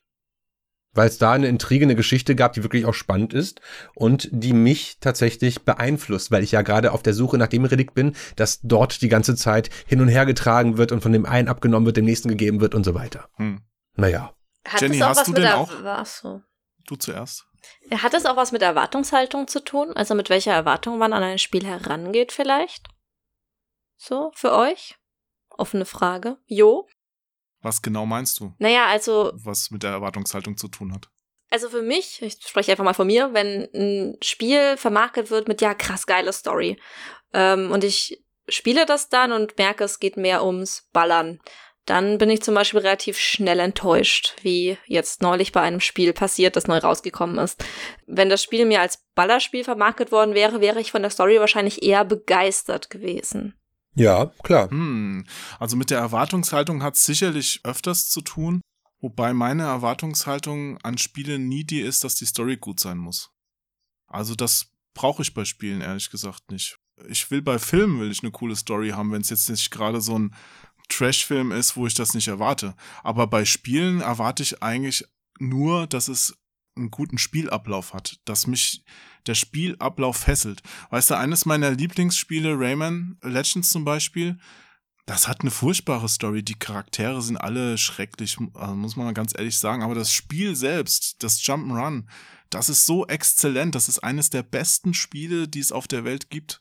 Und da brauche ich nicht unbedingt noch eine super Story dazu. Das wäre halt noch so ein Sahnebonbon, das i-Tüpfelchen drauf, das es noch besser machen würde. Aber es ist nicht nötig. Ja. Weißt du, und bei, bei Büchern und Filmen korrigiert mich, wenn ihr es anders seht, sehe ich es halt genau andersrum. Also wenn da jetzt, gut, da ist ja die Story, was hauptsächlich dann, also viel mehr bietet ja dann was nicht. Beim Hörbuch hast du vielleicht noch die Aufnahmequalität oder die Sprecher sind gut oder schlecht und die Geräusche passen, aber beim Spiel ist es halt einfach der Ablauf. Für mich. Mm, jein.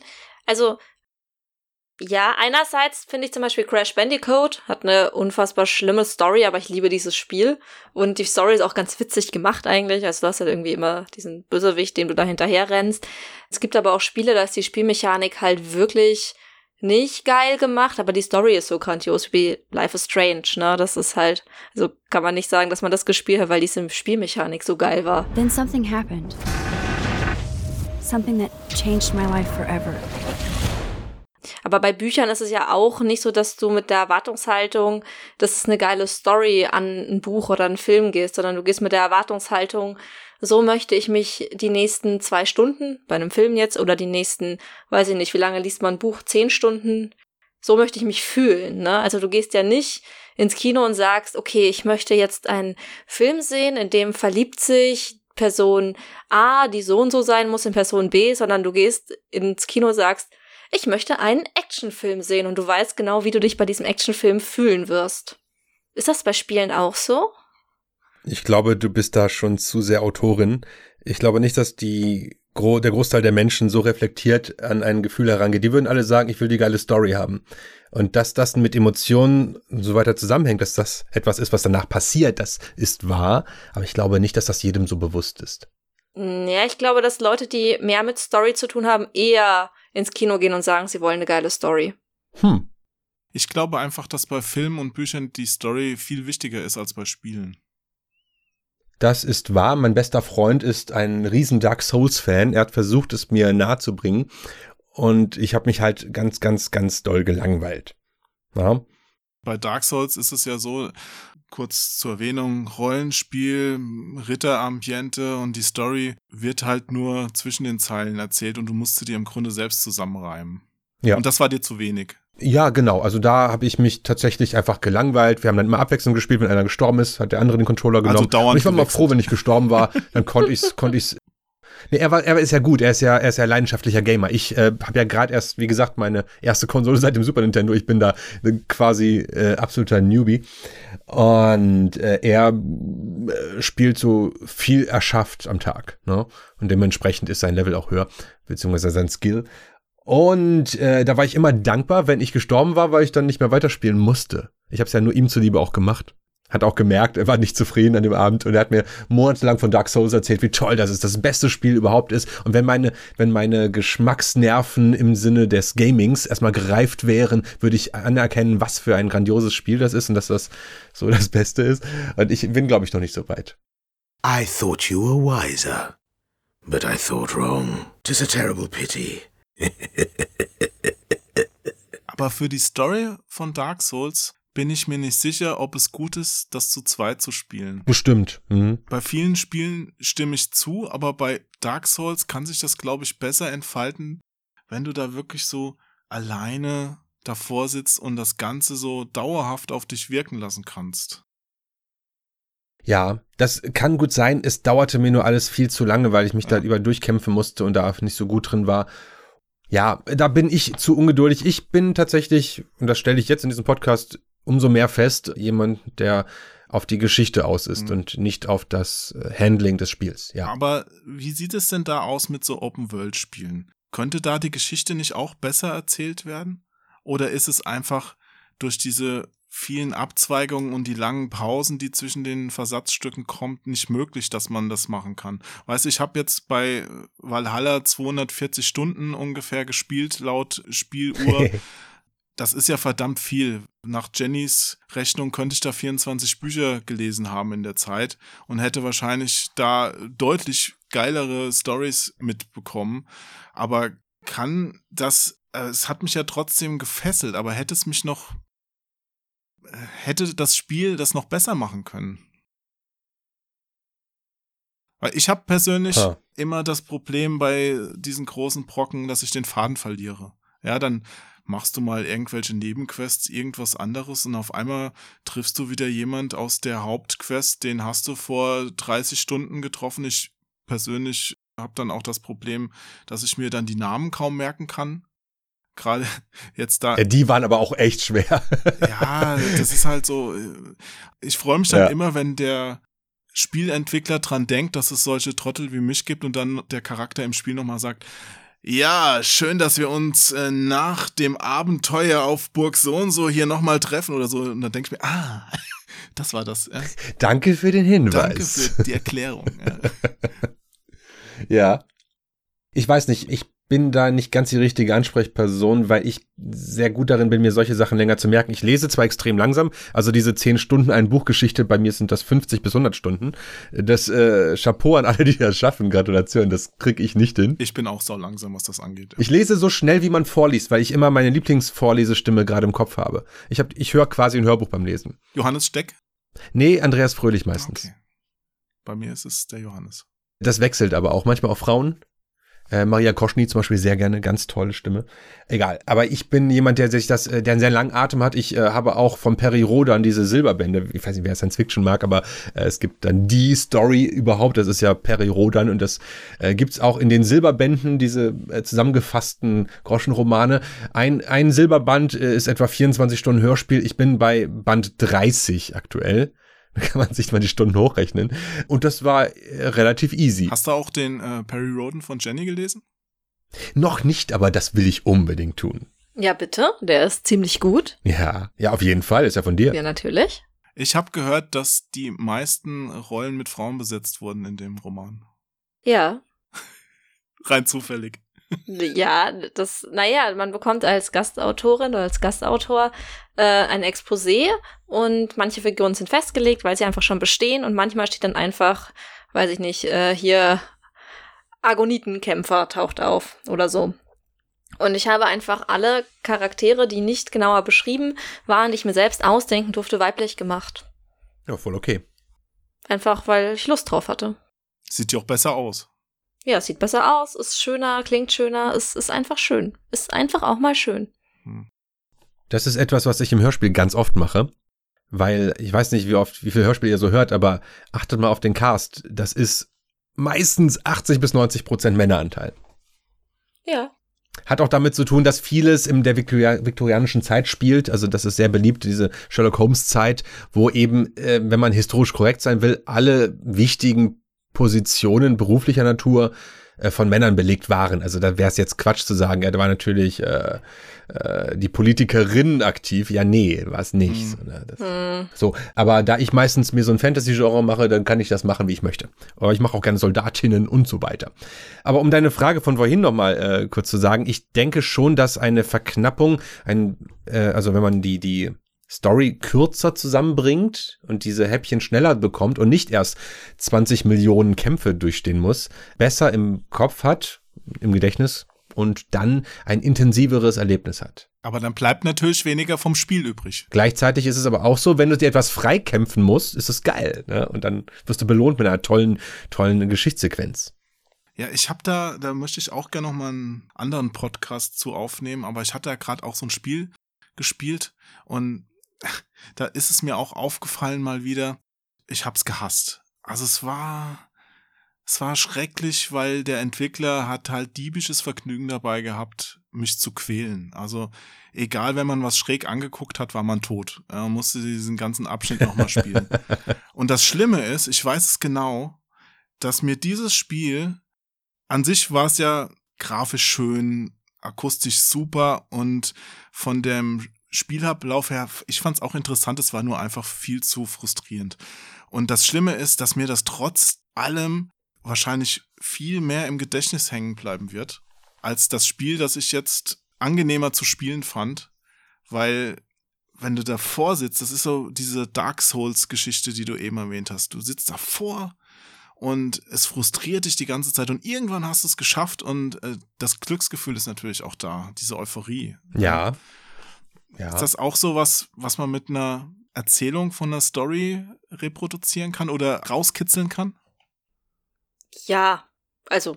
Ja, denke Life auch, is ja. Strange. Ich, ich wiederhole es nochmal, weil es einfach mein absolutes Lieblings-Story-Spiel ist. Ja. Aber wie gesagt, ne, die äh, Spielmechanik ist jetzt nicht so geil, aber das ist ein Spiel, das ja vielen in Erinnerung geblieben, weil das einen emotional so mitgenommen hat. Und ich finde auch bei guten Open-World-Spielen ist es so, dass das Spielerlebnis, also das Gefühl des Spielerlebnisses mit der Geschichte gekoppelt ist. Was ich damit meine, ist, wenn du irgendwie eine, einen Abschnitt hast, der für den Charakter irgendwie schwierig ist, dass du auch als Spieler an dem Spielmechanismus in dem Moment verzweifelst und du diesen verzweifelten Punkt immer wieder und wieder, wieder holen musst und ähm, dann die Sequenzen, in denen es den Charakteren besser geht, auch schöner und leichter zu spielen sind einfach. Das ist etwas, was ich bei Spielen, deren Story mich überzeugt hat, sehr gerne mag und was ich mir häufiger wünschen würde. Also was ich halt nicht so gerne mag, ist, wenn Spielmechanik und Story sehr weit auseinandergehen. Also wenn ich gerade irgendwas total Schönes habe und es ist einfach total frustrierend zu spielen. Jetzt Mhm. nehmen wir mal ein Jump and Run und es hat äh, irgendwie eine total schöne Atmosphäre gerade, total entspannte Musik und ich komme aber einfach nicht über diesen Abschnitt hinaus. Das macht mich dann wahnsinnig. Aber das hat doch nichts mit der Story zu tun. Es hat was mit der Inszenierung zu tun. Doch, doch, doch, doch, doch, da hat Jenny absolut recht. Also das war sehr schön beschrieben. Wenn, wenn du die gleiche Schwierigkeit beim Handling hast, wie der die Figur gerade emotional in der Story im Spiel, dann ist es ja eine Win-Win-Situation. Dann, dann wird diese, diese Frustration, die der, die Figur vielleicht empfindet, auch auf dich übertragen, weil du gerade echt ein schwieriges Rätsel zu lösen hast, bei Tomb Raider zum Beispiel. Was weiß ich, ja. Äh, das ist richtig, stimmt, das ist richtig schlau. Ja. Ha, ich, ich habe was zustimmen. Cleveres gesagt. Ja, wie immer. Was ihr beschreibt, ist doch diese Schere, die jetzt dann auseinandergeht zwischen Atmosphäre und Gameplay, aber jetzt nicht zwischen Gameplay und der Geschichte, die erzählt wird. Oder verstehe ich da jetzt was falsch? Ja, Atmosphäre ist auch Geschichte. Mhm. Aber die Atmosphäre wird bei so einem Spiel auch maßgeblich durch die Musik, die Geräusche und die Grafik erzeugt. Ja, wie bei einem Film. Mhm. Da geht alles einher, das stimmt. Wenn man das schafft zu verbinden, dann hat man, glaube ich, ein richtig tolles Erlebnis. Ja. Da ist natürlich, es gibt nicht die richtige Variante. Ne? Mir fallen halt so viele Sachen ein, wo Spiele halt besonders durch so einen dieser Aspekte zu den Meisterwerken werden, diese Sinn. Bei Nier zum Beispiel, eines auch meiner All-Time-Favorite-Spiele, das ist ein ganz fantastisches Rollenspiel, aber so von der von der Spielmechanik ist es eher durchschnittlich, von der Grafik auch. Da war halt die Musik das was dich richtig packt und die Geschichte, die es am Ende erzählt.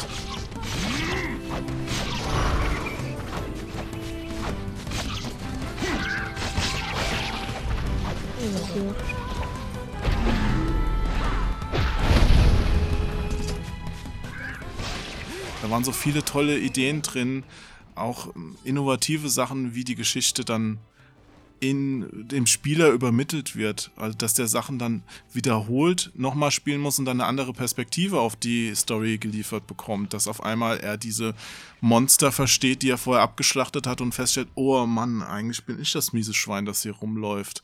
Oder am Ende wird der Spielstand von dir gelöscht, so ganz, ganz langsam. Du siehst auf dem Bildschirm, wie der gelöscht wird und du denkst, oh, da habe ich jetzt 50 Stunden das gespielt und das Spiel löscht einfach meinen Spielstand. Wie gemein ist das denn so, weißt du?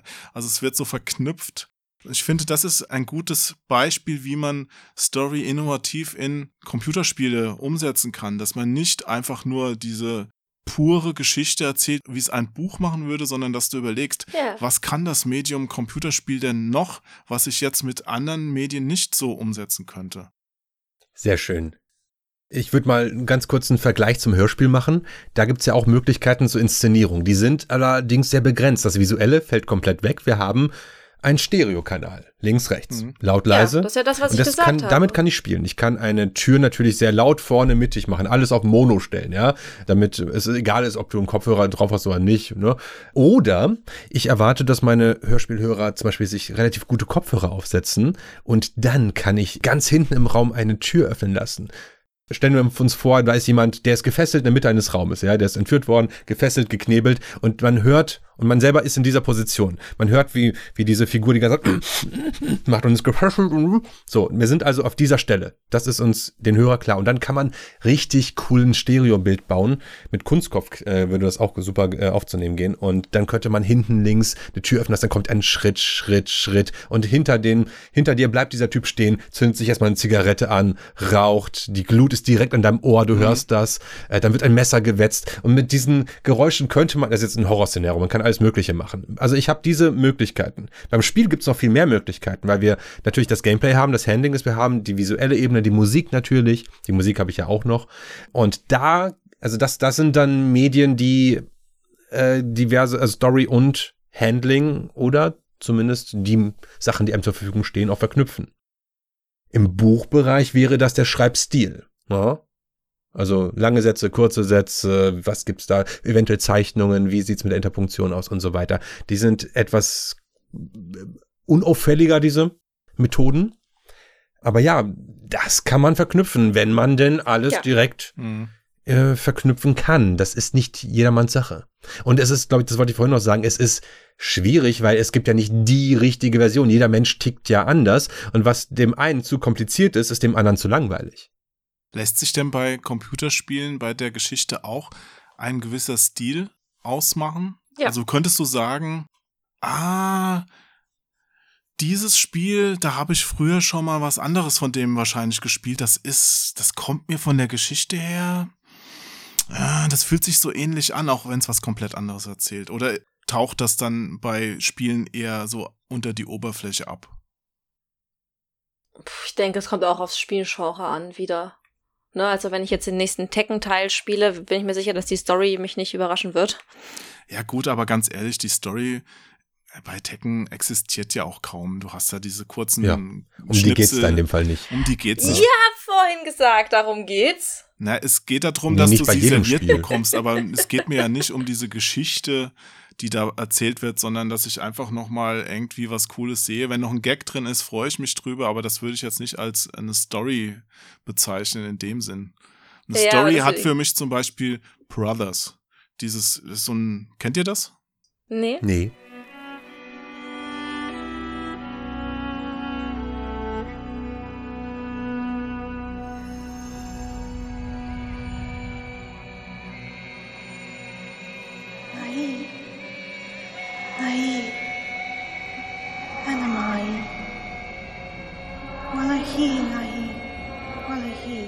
Das ist so ein Indie-Spiel, so ein Download-Ding.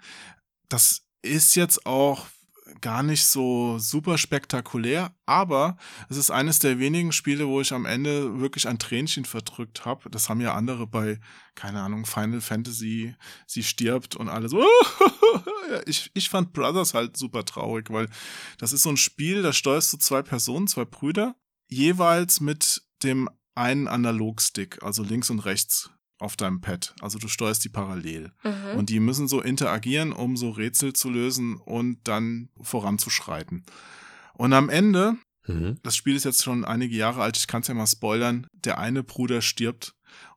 Und das hat mich wirklich getroffen, weil das war ein, du hast dich so dran gewöhnt an diese Person. Also die, das Spiel hat dir über die ganzen Levels diese Person immer näher gebracht und die sind dir so ans Herz gewachsen und auf einmal, du musst dann noch eine harte Entscheidung treffen und ich saß dann da auch echt und dachte mir, wow, das hat eine super Geschichte gehabt, dieses Spiel. Auch wenn man jetzt vielleicht kein Buch draus machen könnte, weißt du? Mhm. Wie sind wir drauf gekommen? Ich habe gerade den Faden verloren. Ich habe auch gerade überlegt. Du hattest gefragt, ob man das manchmal das Gefühl hat, äh, eine Story quasi schon, ob sich das so ähnlich anfühlt, das schon erlebt zu haben. Und ich meinte daraufhin, es kommt aufs Genre an. Hm. Also, ne, wenn ich jetzt irgendwie, ich bin mir sehr sicher, wenn ich die neuen Life is Strange Teile spiele, was ich noch nicht getan habe, wird sich das wieder sehr, sehr ähnlich anfühlen, einfach. Und auch wenn ich, keine Ahnung, als ich Dishonored gespielt habe, hatte ich auch sehr harte Borderlands-Vibes irgendwie, weil, weiß ich nicht, das war halt von beide Stories sind jetzt nicht so spektakulär. Was eigentlich Spaß macht, ist das Gameplay, aber man nimmt's halt irgendwie so mit. Genau. Ich finde, das, das ist es auch. Bei Spielen nimmt man die Story gerne mit. Wenn sie gut ist, umso besser. Wenn sie nicht so gut ist, kann das Gameplay das immer noch rausreißen. Weißt du? Ja. Ich mag es einfach nicht, dass inzwischen so viele Spieler oder Leute, die sich Spielerinnen nennen, da sitzen und sagen, ein Spiel muss eine Story unbedingt präsentieren, es muss sozialkritisch sein, es muss alles liefern, was Bücher und Filme und sowas liefern, finde ich nicht. Ich finde, Nee, ein Spiel nicht. muss halt in erster Linie halt ein geiles Gameplay haben. Es muss mir Spaß machen, ja.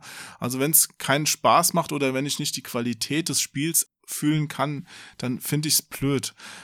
Wir haben ja zum Beispiel jetzt, da gibt's ja dieses, das überall jetzt gerade so abgefeiert worden ist letztes Jahr, The Darkest of Times. Ja, dieses Spiel, wo zum ersten Mal oder zum zweiten Mal jetzt in, in Deutschland Hakenkreuze drin vorkommen dürfen, was sich halt mit dem Nationalsozialismus beschäftigt. Das ist eine gute Story, aber ich finde das Spiel an sich, ohne da jetzt jemand zu nahe treten zu wollen, nichts Außergewöhnliches. Das ist halt, ja, wahrscheinlich ein durchschnittliches Spiel vom Gameplay her. Ich glaube, wenn die Story jetzt nicht so her ähm, hervorstechen würde, würde da jetzt keiner drüber reden. Und ich finde es gut, dass es das Spiel gibt, aber ich finde es falsch, jetzt zu sagen, das ist eine Voraussetzung für neue Spiele, dass sie mir gefallen. Dass so eine Story da Nein, natürlich nicht. verankert ist. Also, wie gesagt, es gibt ja nicht die eine richtige Weise, genauso wie es nicht die eine Hörspielgattung gibt oder das eine Buchgenre. Ja, stell dir vor, alle würden nur noch historische Liebesromane schreiben. Ja, wo kommen wir da hin? Ja, oder nur noch Fantastik oder nur, was weiß ich. Also das fände ich gut. Mit der Fantastik. nee, glaube ich nicht. Glaube ich nicht. Ja, aber ich, ich finde, es gibt halt inzwischen so viele Leute, die Spielen vorwerfen, dass sie keine Story hätten. Und ich glaube, Ja. man braucht sie oft halt gar nicht. Ja. Ja, was, was ist denn mit Fruit Ninja? Braucht das eine Story? Nein. Moorhuhn. Natürlich nicht. Ich Es ist- möchte die es ist Story genau- hinter Moorhuhn also, hören. Oh, das will ich jetzt aber auch. Was, warum? Damals war dieser Whisky-Hersteller da und der hat. Es gab mal eine, äh, irgendwo eine, in der Zeitschrift einen Sticker, Moorhuhn nur ins Knieschießer. Ja. Das fand ich cool. Das war damals Ende 90er. Geil.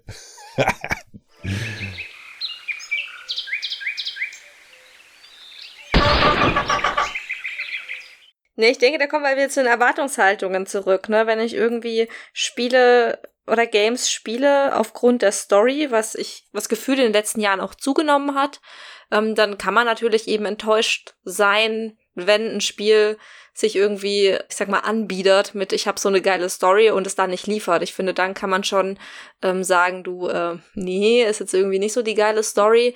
Wenn ein Spiel aber halt einfach das nicht sein möchte, dann zu sagen, boah, die Story in Siedler 4 fand ich jetzt aber nicht so berauschend. Ich mir so, naja, was hast du denn erwartet? Also, Ja. es geht halt in Siedler 4 nicht darum, dass du irgendwie die geile Story des römischen Empires mitbekommst, sondern du baust halt eine Armee und klopfst dich und äh, baust Minen und Weingüter und hast ganz viel Spaß dabei, irgendwie dein Imperium aufzubauen und am Ende alle zu vertreschen.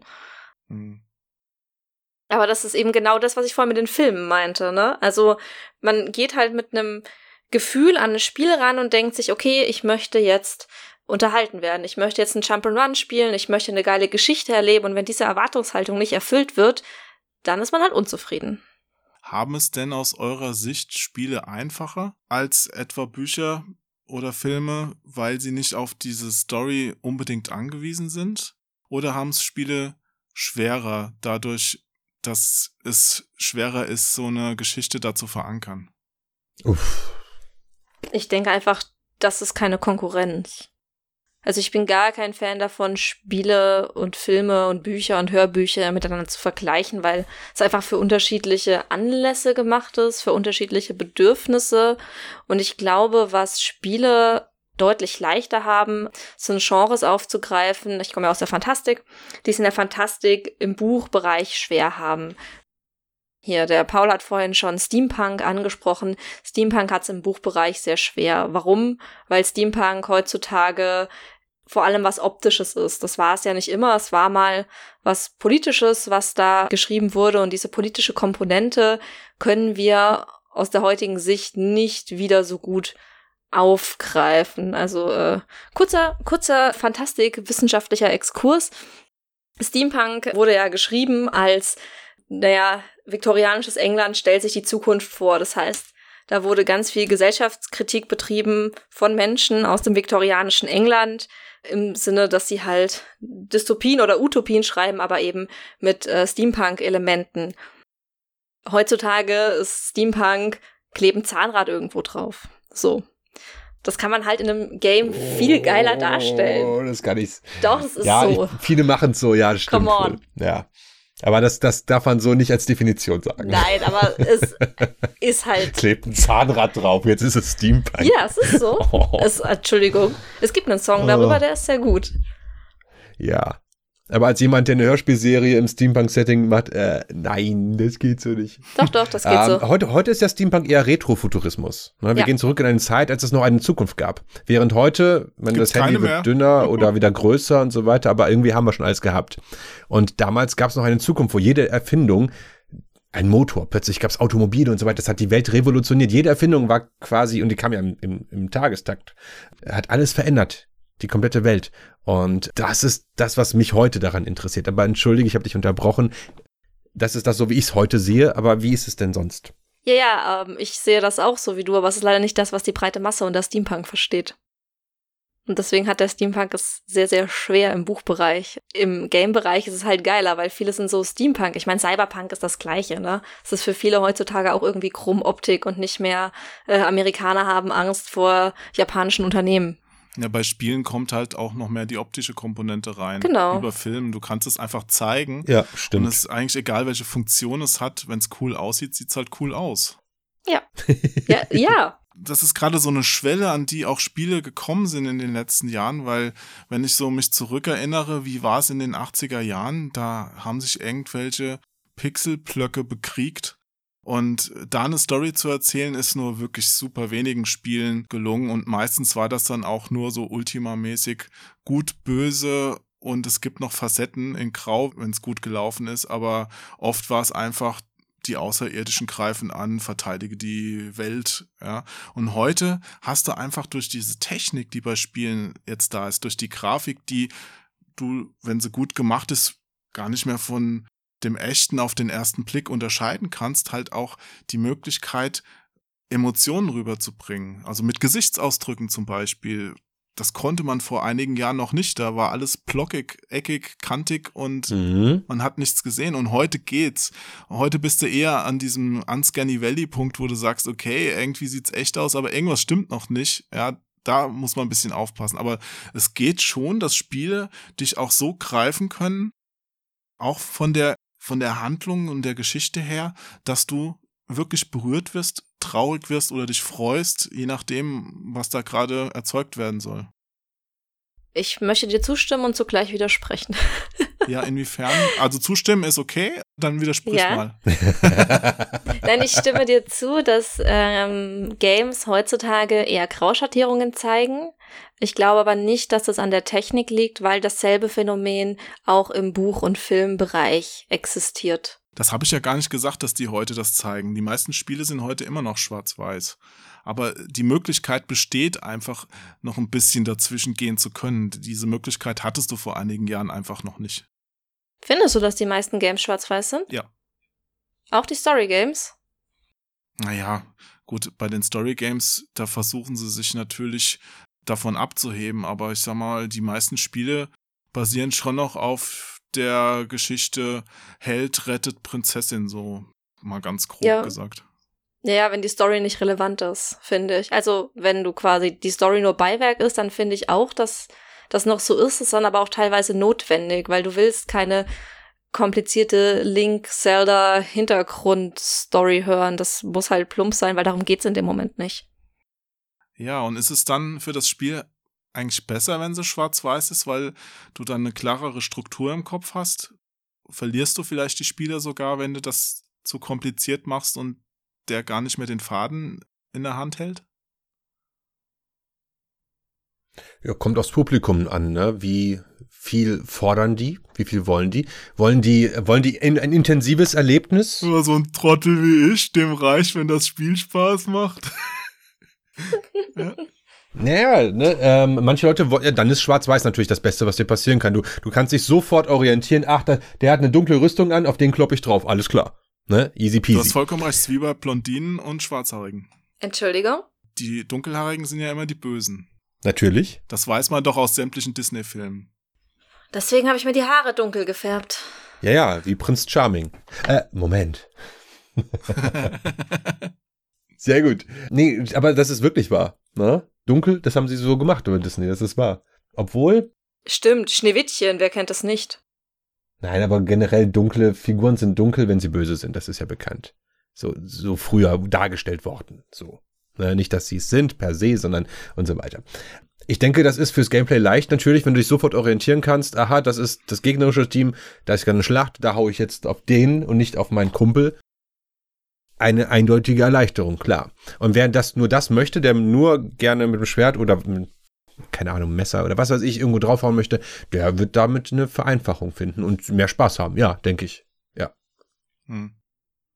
Aber es gibt auch so coole Spiele, wo man völlige Freiheit hat, wie Jenny und ich spielen jetzt öfters mal Sea of Thieves. Und an sich gibt's da ja keine richtige Story. Nee. Die macht man ja selber und das ist ziemlich cool. Wir sind dann zu viert unterwegs und haben ein Boot und müssen dann die Segel setzen, neu ausrichten in den Wind, dann kommt ein Piratenschiff, dann kommt ein fremdes Spielerschiff, dann müssen wir eine Schatzkarte zusammensammeln, dann gehen wir da hin und graben den Schatz. Wir finden es nicht so ganz, wir müssen Teamwork. Der eine angelt und kocht in der Zwischenzeit, die anderen holen den Schatz, dann und so weiter. Äh, Man hat echt so ein richtig tolles Erlebnis Ich bin da gerade echt, echt begeistert, obwohl ich sonst Multiplayer immer gemieden Aber habe. das kommt ja nur aus das euch immer raus. zu kompliziert war. Das kommt ja nur aus euch raus. Also die Story, wie du es gerade sagst, Eben. die schreibst du selbst. Also im Grunde könntet ihr auch chatten und euch verabreden, dass ihr dabei irgendwas zeichnet oder äh, gemeinsam eine Geschichte Ja, schreibt. aber, es ist, das, ist die, es das Spiel? das Ambiente wird geboten. ist es denn das Spiel, das das wirklich hervorkitzelt und so gut macht? Ja, weil allein schon die Handhabung des Schiffs, du kannst einen, diesen Dreimaster nicht alleine bedienen, das schaffst du einfach fast gar nicht. So, Gerade so vielleicht, ne? Äh, Es ist notwendig, sich abzusprechen, nebenbei im Discord zu sein oder im, im In- In-Game-Voice und sich abzusprechen. Und dann ist es echt ein schönes Gefühl, wenn es plötzlich funktioniert, dass wenn das Team harmoniert, die Absprachen immer kürzer werden, weil es immer weniger notwendig wird. Das ist richtig toll. Da muss natürlich erstmal eine Schwierigkeit geschaffen werden, die es zu überwinden gilt, was wiederum zu einem Teamgefühl Weil führt. wir Würde es Freunde denn- sind. Würde es denn das Spiel besser machen, wenn die Entwick wenn die Entwick wenn die Entwickler da jetzt noch so Story-Elemente von sich aus eingebaut hätten, die quasi vorgegeben sind. Das heißt, ihr kommt an der Insel an und seht erstmal eine Zwischensequenz, wie sich da Leute unterhalten oder sowas. Boah, das würde mir richtig auf die Nerven gehen. Weiß ich nicht. Ich vermisse nichts. Das würde mir richtig auf die Nerven gehen. Es gibt ja so ein bisschen Story. Das ist das, was wir immer wegklicken am Anfang, Paul. Stimmt. Möchte ich hier kurz anmerken. Es gibt ja eine Story, man kann, nie gelesen. man kann Sea of Thieves alleine quasi spielen und kann der Story nachjagen und der größte Pirat aller Zeiten werden. Aber das ist tatsächlich auch nicht das, was mich an dem Spiel catcht. Es geht mir eher auf die Nerven, wenn da irgendwo dann random so ein NPC rumsteht und man spricht den an und erzählt einem irgendwas. Man denkt sich, ja, aber wo ist mein Schatz? Mhm. Also auch da ist aber die Länge eigentlich ganz gut. Also tatsächlich triggert es mich jetzt schon zu wissen, was da für Stories sind und was die Figuren so haben. Die haben ja alle ganz komische Namen, sind alle, das ist ja sehr comichaft gezeichnet. Das ist ja dieses romantisierte Piratenbild, das wir durch Fluch der Karibik auch kennen. Ja, und das ist richtig cool. Das macht halt Spaß. Das ist natürlich so nicht gewesen. Das ist uns allen klar, dass da äh, nicht alle Seefahrer einfach nur romantische Abenteuerlustige waren, sondern Das war ein Halsabschneider. Gerade die Piraten waren dann nicht unbedingt so nett, ne? Wenn eine Frau an Bord war, ja, ja, ja, ja, will man gar nicht drüber nachdenken. Aber Ja, ich finde uns nett. damals. Jenny, spielst du eine Frau oder einen Mann in Sea of Thieves? Ich spiele eine Frau. Aha, wechselst du da nicht mal? Weil ich habe zum Beispiel in Assassin's Creed habe ich äh, die Frau. ge- Eivor ist eine Frau bei mir. Stimmt bei mir auch. Ich spiele, also generell in Spielen wechsle ich. Ist wie wenn ich im Internet chatte, da bin ich auch eine 16-jährige Blondine. Oh Gott. Oh. Ähm, ich, Tanja. ähm, Nee, sorry, ich habe dich nicht ich Dude. hab dich unterbrochen. ist das okay? Ja, ja. Nein, ich wechsle. Tatsächlich in Borderlands spiele ich auch oft dann männliche Charaktere zum Beispiel. Sch- Schon so. Aber bei Sea of Thieves ist es eigentlich egal. Ich mache das immer fähigkeitenabhängig quasi. Also bei Borderlands haben die, sind es ja unterschiedliche Klassen und das mache ich nicht geschlechtabhängig, das mache ich klassenabhängig. Aber da gab's ja vor einiger Zeit auch mal so einen kleinen Shitstorm gegen Ubisoft, weil man bei ihren Spielen nur Männer auswählen konnte, woraufhin sie dann auch Frauen eingebaut haben. Da würdest du dich aber nicht anschließen, dass dich das stört. Doch. Wenn du jetzt sagst, ich spiele auch öfters Männer, Doch, es stört mich aber, wenn die Option nicht da ist, weil ich dann das Gefühl habe, das Spiel ist nicht für mich gemacht. Aber ist es dann bei der Geschichte nicht so, dass im Kopf des Entwicklers schon verankert sein sollte, auf wen diese Geschichte zugeschnitten ist, damit sie gut ist? Weil Beispiel, bei Odyssey habe ich Alexios gespielt, den Mann. Und man konnte ja auch Cassandra spielen, die Frau. Und bei vielen Dialogen, man, die haben das angepasst mit den Namen und so, aber ich hatte oft das Gefühl, es wäre jetzt einfach cooler gewesen, wenn ich die Frau genommen hätte.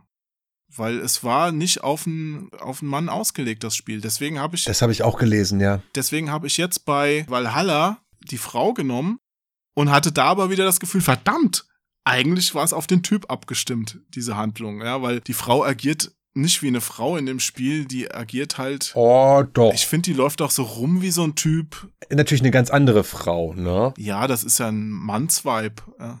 Ja. Du möchtest jetzt wirklich diese Diskussion über Männlichkeit und Weiblichkeit mit mir nach einer Stunde Podcast öffnen?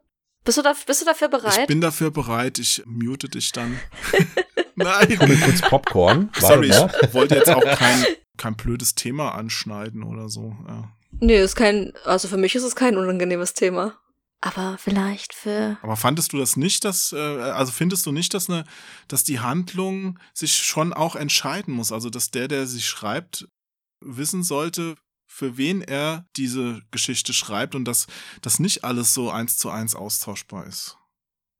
Ich, also ich persönlich finde schon, dass es eins zu eins austauschbar sein sollte, weil Geschichten nicht an Geschlecht festzumachen Mhm. sind. Also ich kann ja auch mich als Frau beispielsweise in eine Frau verlieben und wenn dann halt von meiner toten Ehefrau geredet wird und ich einen weiblichen Charakter spiele, dann spiele ich halt einen lesbischen Charakter.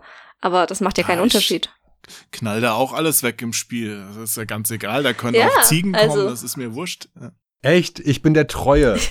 ich hab das nie gemacht. Ich war einmal zusammen mit der, gut, mit der Frau meines Bruders, aber Aha. Rand. danach habe ich nichts mehr angefasst. Ja, genau.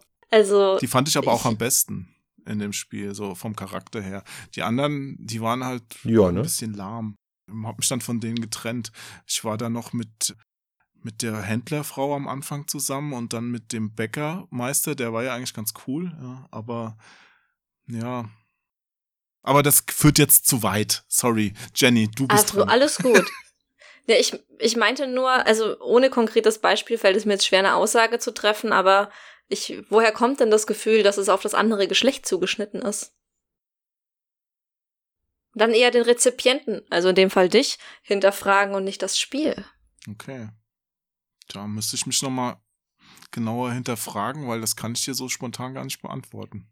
Aha, siehste, siehste. Das ist jetzt auch schon wieder so lange her, dass ich das nicht mehr so präsent im Kopf habe, weil mein Gehirn ist ja so klein. Immer wenn da eine neue Information dazukommt, fällt auf der anderen Seite wieder was raus. Ja, Mm, das ist okay, das kommt mit dem Alter. ja, ja das, ja, das war schon immer so. Nee, nee, also deswegen, ähm, aber ich mag es tatsächlich, ähm, einfach Frauencharaktere auch einfach zur Auswahl zu haben. Das mag ich auch.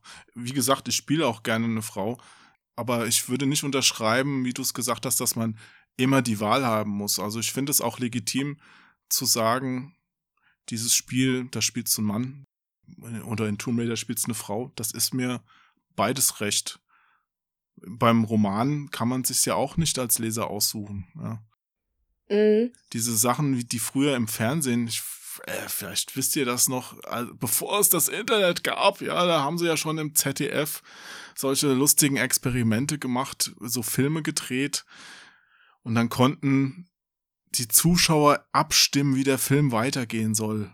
Ja, haben dann angerufen per TED, gab es dann so eine Entscheidung und dann ist halt sind halt die nächsten 60 Sekunden im Film leicht anders gewesen und dann ist es wieder auf die normale Story zurückgeschwenkt. Das ist so ähnlich wie diese Dungeons and Dragons Spielbücher. Da haben wir ja hier im Podcast auch schon mal was gemacht mit Eric zusammen. Ist ja lustig, aber das ist halt auch schon, ja, das ist halt, es bleibt halt linear. Naja. Ja. So ist es halt. Ich finde, auch, um um auch was dazu zu sagen, äh, es ist völlig okay, das Buchbeispiel ist ein sehr gutes Argument, dass es, wenn es bei Games, dass Lara Croft nicht plötzlich ein Mann sein muss, ja, bloß damit ich eine Auswahl habe. Das ist okay für mich, dass es eine Frau ist. Genauso wie es okay für mich ist, dass ich bei Assassin's Creed Black Flag eben Edward spiele, ne? Der hieß nicht Edward, der hieß anders. Mhm. Egal, aber dass es ein Mann war. Das ist mir persönlich egal, aber ich bin auch ein weißer Mann in der ersten Welt. Und ich glaube, ich sehe oder fühle gar nicht viele dieser Probleme, die das Bedürfnis bei anderen wecken. Deswegen halte ich mich da lieber zurück. Mhm. Ich denke, das, was da wirklich kritisiert wurde, war ja nicht, okay, du spielst jetzt diesen einen Charakter und spielst eine Story, sondern du hast die Auswahl zwischen drei Männern zum Beispiel und dann halt keine Frau. Also ich finde, wenn es eine Auswahl gibt, dann nur ein Geschlecht zur Auswahl zu haben, das finde ich halt nicht so töfte. Wenn du jetzt einen Charakter hast und dessen Geschichte spielst, dann ist es ja was anderes, aber dann hast du meistens auch keine Auswahl. Ja, genau. So. Hm. Aber da kam ja dann auch äh, die Forderung auf, weil es am Anfang halt, oder am Anfang der Spieleentwicklung eigentlich keine Frauen gab. So. Da kommt die Forderung ja eigentlich her und ja. Ja, aber was aber auch so nicht stimmt. Du hast halt nur immer auch Frauen mit den männlichen Attributen besetzt gehabt und also was man so als männliche Attribute wahrnimmt und die Frauen immer als, ja, die Prinzessin, die unselbstständig ist und die man dann retten muss. Aber es gab ja auch schon damals Frauen als Helden. Ich sag nur Metroid, man hat es halt erst am Ende des Spiels erfahren. Ja. Ich glaube, das hängt auch wieder damit zusammen, wie die Technik da vorangeschritten ist. Dadurch, dass die Grafik besser wurde, konnte man einfach auch diese Feinheiten besser erzählen. Es war halt einfach schwieriger, auch Frauen am Anfang grafisch darzustellen. Es gab auch keine Sprachausgabe, die sich da unterschieden hätte. Weißt du, also das, man war technisch so limitiert, dass man einfach auf diese mhm. ganz rudimentären Strukturen zurückgegriffen hat. Und heute kann man es halt anders machen. Man muss jetzt aber auch nicht einfach, weil man es kann, da den nächsten Bestseller-Literatur-Plot verarbeiten. Man kann auch einfach ein Spiel machen, das als Spiel nur funktioniert, ohne dass man jetzt diese Story hat. Ich wiederhole mich da mal ein bisschen. Ja, das ist ja vollkommen okay. Ich wünsche mir ja auch Vielfalt. Ne? Ich will ja nicht nur äh, komplizierte Spiele haben, wo ich die nächsten vier Wochen intensiv ja. drüber nachdenken muss, damit ich das schaffe. Manchmal will ich auch einfach nur ja. Beat Saber spielen, ja. und Musik hören und dabei auf Klötze hauen. Ja. Ist doch geil. Aber wie gesagt, großer äh, Aufbaustrategie-Fan hier und ne, also was soll ich sagen? City Skylines besticht jetzt nicht mit einem herausragenden Plot.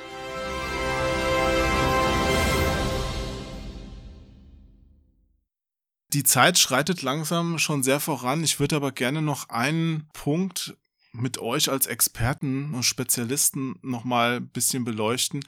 Die Erzählstruktur generell. Also bei Büchern oder bei Theaterstücken oder sowas, da hat man ja meist so gewisse Strukturen, die bekannt sind, an die man sich auch so ein bisschen hält, damit die Geschichte spannend ist oder interessant ist. Also ganz rudimentär gab es ja diese Einleitung, Hauptteil, Ende Sache, die eine Story haben sollte, die dann noch verfeinert wird. Also hast ja auch noch diese fünf Akte dann, wo Klimax und Handlungssteigerung und Handlungsabfall und sonst was noch rein muss oder sieben Akte oder hier, wie viele Filme aufgebaut sind mit der bekannten Heldenreise. Was würdet ihr denn da empfehlen, wie Spiele aufgebaut werden sollten. Kann man da überhaupt so eine Empfehlung treffen, weil man ja so viele Entscheidungen, die der Spieler treffen kann, berücksichtigen müsste? Also ufert das nicht alles zu sehr aus? Kann man überhaupt noch so eine klassische Erzählstruktur da ausmachen beim Spiel oder einbauen? Paul, ich habe gerade so viel geredet. Oh, ich wollte das gerade dir überlassen. ich habe zum Beispiel die Entwickler in Kanada mal besucht zu Deus Ex. Und da habe ich zu Abend gegessen mit der Frau, die verantwortlich war für die ganze Story in diesem Teil. Mhm. Die hat in ihrem Büro eine Pinnwand gehabt, wo tausend Fäden immer abgingen. Wenn der Spieler die Entscheidung trifft, geht's da weiter oder da oder da. Und von da aus immer weiter. Das war ein, ein Spinnennetz von Handlungsbaum. Ja. Geil. Das ist schon geil. Das geht natürlich auch nur bei Spielen, aber das ist so unglaublich aufwendig. Du kannst jetzt auch nicht für jeden dieser Handlungsbäume so eine, wie ich es gerade skizziert habe, ganz normale Storyentwicklung zugrunde legen, oder doch? Doch. Das schon. Das ist dann nur ganz oft immer wieder dasselbe, nur mit anderen Protagonisten und Figuren oder Settings, ne? Aber du kannst jedes Mal die Heldenreise da ansetzen oder einfach das Dreiaktschema und fertig. Ja, es sind immer andere Haus Herausforderungen, die man halt bestehen ja. muss. Aber prinzipiell kann man die Strukturen dann schon anwenden. Wie gesagt, es, ich wiederhole mich auch, aber es ist halt echt krass genreabhängig. Äh, abhängig. Wie ist das denn bei euch, wenn ihr jetzt ein Hörspiel aufnehmt oder ein Buch schreibt?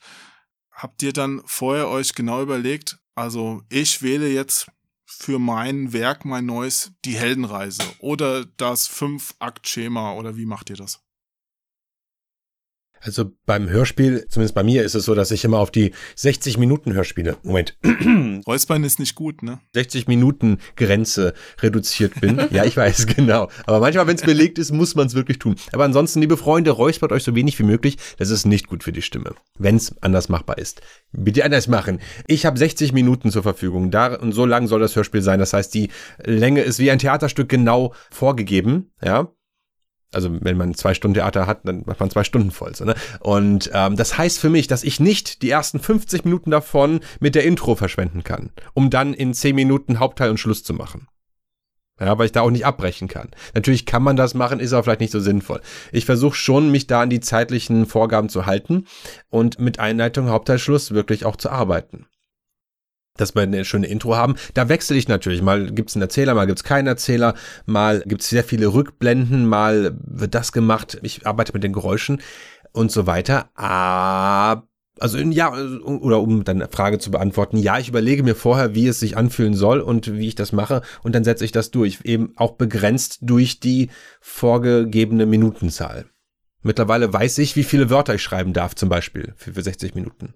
Ist es dir da schon mal passiert, dass du während deiner Geschichte festgestellt hast, oh, ich will jetzt hier doch ausbrechen und mach's doch anders?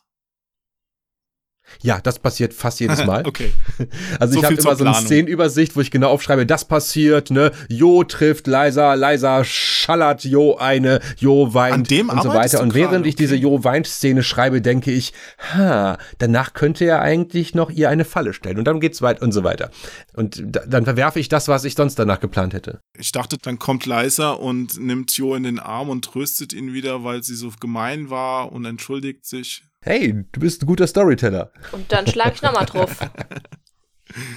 äh, okay. Und wie ist es bei dir, Jenny? Ich schreibe immer drauf los. Entschuldigung. Ich, ist okay. ich darf ja ein kleines Schweinchen. ich äh, schreibe immer drauf los. Ähm, was bei mir passiert ist, dass ich im Nachhinein bei der Überarbeitung sehr viel darauf achte, wo ein Spannungsbogen jetzt nicht ganz so rund ist, wie er sein sollte, aber bei mir sind die Rohfassungen immer sehr viel Chaos und dann muss ich sehr viel nachbearbeiten und im Nachhinein noch Szenen streichen oder hinzufügen und solche Dinge. Aber hm. prinzipiell, ich bin einfach, ich bin sehr, sehr chaotisch. Bin ein sehr chaotischer Mensch in allen Lebenslagen und Schreiben ist keine Ausnahme. Und wie empfindet ihr diese Spannungsbögen bei Spielen? Unterschiedlich. Aber die sind ausmachbar so richtig oder denkt ihr euch manchmal, oh Mann, Leute, beschäftigt euch doch lieber mal mit so einer klassischen Struktur, wie das überhaupt funktioniert? Ja, denkt man sich. Also ist da noch Nachholbedarf bei den Spieleentwicklern? Oder machen die es schon gut? Teils, teils. Tatsächlich. Also manche Spiele denke ich mir, Alter, so einen Spannungsbogen würde ich auch gern mal hinbekommen. Chapeau, ihr Lieben. Und bei manchen Spielen denke ich mir, okay, das ist jetzt nicht so geil. Ich nehme jetzt mal ein äh, Beispiel, wo ich mir zum Beispiel dachte, da ist die Charakterisierung richtig gut gelungen, Gerne. obwohl es eigentlich nicht Hauptbestandteil des Spiels ist. Und das ist Stardew Valley. Mhm.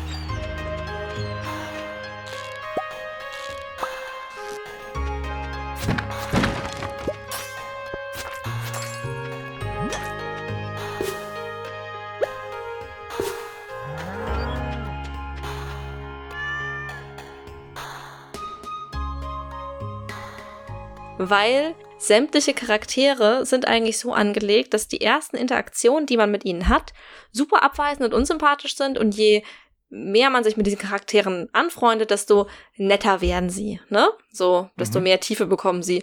Und je nachdem, welche abweisenden Äußerungen den Spieler bzw. die Spielerin aber nicht ganz so schlimm findet, desto eher freundet man sich halt mit diesen Charakteren an. Und deswegen hat jeder, der dieses Spiel spielt, ein komplett anderes Spielerlebnis und nimmt die Charaktere komplett anders wahr. Obwohl, die sind auch nicht sonderlich tief oder sonst was, aber einfach dadurch, dass sie am Anfang alle unsympathisch sind und dir nur sympathisch werden können, wenn du dich mit ihnen beschäftigst. Das fand ich einfach ein total spannendes Konzept, vor allem, weil ich es in dem Spiel nicht erwartet hätte. Mhm, cool. Naja, Anders als bei beim Ein-Stunden-Hörspiel, wo ich jetzt drin bin zum Beispiel, ist bei Spielen ja eine volle Bandbreite gegeben. Und du kannst da sowohl so ein Assassin's Creed nehmen als auch Tetris. Und beides sind Spiele. Es ist schwer zu vergleichen, ne? Für so Story, also ich find's cool, wenn's wie bei Until Dawn stark getaktet ist, wenn wenn es um die Story geht. Aber bei Open Worlds kann es sehr gerne einfach ewig lange gehen. Assassin's Creed kann man einfach spielen, spazieren gehen, da ein bisschen kämpfen, hier eine Nebenquest machen und sich das selber aussuchen, wann man die Main Quest macht und wann man einfach nur ein bisschen Spaß hat, da irgendwas zu machen. Und sei es nur die Siedlung aufzupimpen. Ja. Pimp mal Siedlung. genau. Das neue Format. Ich glaube, ich mache es jetzt einfach mal ein bisschen wie Markus Lanz. Also wir sollten uns vielleicht noch mal zu dem Thema treffen. Ich glaube, es ist noch nicht alles gesagt worden. Ich finde es auch wirklich spannend, tatsächlich. Aber für heute, ihr könnt gerne noch ein kleines Fazit geben, wenn ihr wollt. Ihr müsst aber nicht, aber für heute würde ich dann zum Ende kommen. Ladies first. Ja, mein Fazit. Ihr müsst Doch, nicht. doch, mein Fazit ist tatsächlich, es kommt sehr krass auf Genre und Spielerwartung an und das, was ich mir, was ich mir wirklich wünschen würde, ist, dass es mehr Spiele gibt, die Gameplay und Story miteinander verknüpfen. Mein Hund bellt, er stimmt mir zu. Oder er widerspricht dir. Er stimmt mir zu. Das ist auf keinen Fall richtig. Was erzählst du da im Internet? Bring mir Essen. Hast du noch niemals ein Er ist Spiel Profi. gespielt?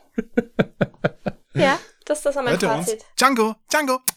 Nein, er hört euch nicht. Oh, Oh, er vermisst dich. ich ihn auch. Der ist so knuffig, weich und schnuffig. Das muss man echt mal sagen. Ich bin ja mehr der Katzentyp. Aber das ist ja im Grunde eine große Katze. Ja, er läuft, ist eine Katze auf Hundehardware. Ja, so kann man es auch sehen. Ein bisschen technisch, aber gut. Dein Fazit, Paul? Es gibt eine sehr, sehr große Spielevielfalt, von der ich äh, oft gar nichts weiß. Ich als eigentlich Nicht-Gamer, der im Grunde sich immer nur auf Assassin's Creed gestürzt, gestürzt hat und jetzt erst anfängt, ein bisschen über den Horizont hinaus zu blicken. Da hast du jetzt mehrere Titel heute genannt, die ich mir auf jeden Fall mal angucken werde. Hast du fleißig mitgeschrieben, ja, sehr gut. Ich habe ja eine Tonaufzeichnung hiervon. so wie jeder hier. Und dann werde ich den Podcast nochmal anhören und dann schön googeln. Nein, ich habe nicht mitgeschrieben. Aber es gibt offenbar viele Sachen, die man noch gar nicht so richtig erlebt hat und wo man verschiedene, wo ich nicht erlebt habe. So, ne? ich als jemand, der wirklich wenig spielt, weil ich aber auch sehr viel Zeit mit anderen Dingen verbringe. Ne? Ich arbeite hauptsächlich und Spielen mache ich nur ganz, ganz selten. Das nimmt meistens zu viel Zeit, weil ich so süchtig werde, Ja, weil ich alles aufsammle. Das ist ja auch das Coole an Verdammt Spielen. nochmal. Jedes Kistchen muss geöffnet werden. Alles wirklich, das ist notwendig. Ich habe auch bei Genesis das früher immer versucht, alle Diamanten zu holen, was gemein ist wegen dem Zeitlimit und weil manche Diamanten einfach so platziert sind, dass man in 80% der Fälle in einen tödlichen Abgrund fällt. Aber man muss es trotzdem versuchen. Sonst hat man das Spiel nicht richtig gespielt. Genau. Ja, genau. Nee, auf jeden Fall. Spiele haben, äh, bieten sehr, sehr viel. Ich glaube auch, dass, wie du es gesagt hast, dass durch die, das Voranschreiten der Technik und die neue Grafikmöglichkeiten jetzt eine ganz andere Art von Spiel möglich ist, was früher eben nicht ging, wo früher, wie du es meintest auch, ne, die Pixelblöcke sich bekriegt haben. Jetzt können wir Gesichtsausdrücke wahrnehmen und das führt zu ganz anderen Spieleelementen und Spielemomenten, die sonst nicht so möglich waren. Und das kann jetzt zu einem sehr intensiven Gefühlen führen, glaube ich. Intensivere Gefühle, als du es mit Büchern jemals hättest schaffen können? Oder ist da die Fantasie dann doch noch stärker? Für mich ist es bisher stärker mit Büchern und, und Hörspielen und so weiter. Mhm. Weil ich da die Grafik mir selber mache. Okay. Gut, ich habe noch unabhängig von dem Thema noch eine Unklarheit, die ich gerne aus der Welt schaffen würde, Paul. Ja, was denn? Liza hat mir nämlich verraten, dass sie glaubt, dass dir der Duft von Flieder bei Schlüppern am liebsten ist. Da wollte ich noch wissen, ob das stimmt. Aber wir hatten uns ja im Vorfeld hier schon ein bisschen unterhalten und das Mhm. war halt so ein Punkt, der offen war, weil das kann ich ja nicht wirklich abschätzen. Es ist äh, mir extrem wichtig, dass Schlüpper nach Flieder riechen. Andernfalls kann ich nicht schlafen. Ha, ich wusste es. Sehr gut. Mensch, wir sind am Ende angekommen. Zwei Sachen sind noch offen. Jenny kennt's schon. Liza kennt's schon. Oh Gott, ja. Oh Mann, ich komme damit echt nicht klar. Ich, ich, Du kannst auch Liza sagen. Liza. Na, ich sag ja, Liza. ich sag ja eigentlich immer Jenny und das ist für mich mit Pseudonym. Ich meine, ich fänd's jetzt auch komisch, wenn Jenny Onkel Jo sagt oder Warum denn Onkel Jo? Meister. Die, Ich verstehe Onkel Jo nicht. Was hat er denn? ich hasse euch. Nee, zwei Sachen sind noch. Wir müssen uns verabschieden. Ja. Und das funktioniert hier so, gut, du hast es auch schon mal gehört, Ja. mit, mit Zini. Ein möglichst langes Tschüss auf drei. Okay. Kriegst du das ich hin? versuch's. Ich nehme mal, ich atme mal ein. Leisa, kriegst du es auch hin diesmal. Tief einatmen. Ich habe geübt. Eins, zwei, drei. So.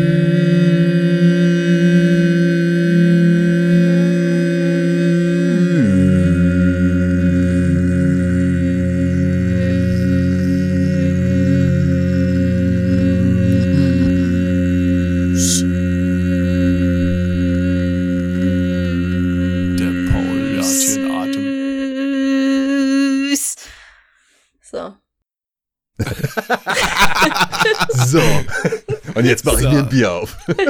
Guinness. Geil, ey. Das habt ihr beide sehr gut gemacht. Ihr habt beide gewonnen, weil ihr wart beide länger am Start als ich. Fein. Fein gemacht. Habt ihr das fein.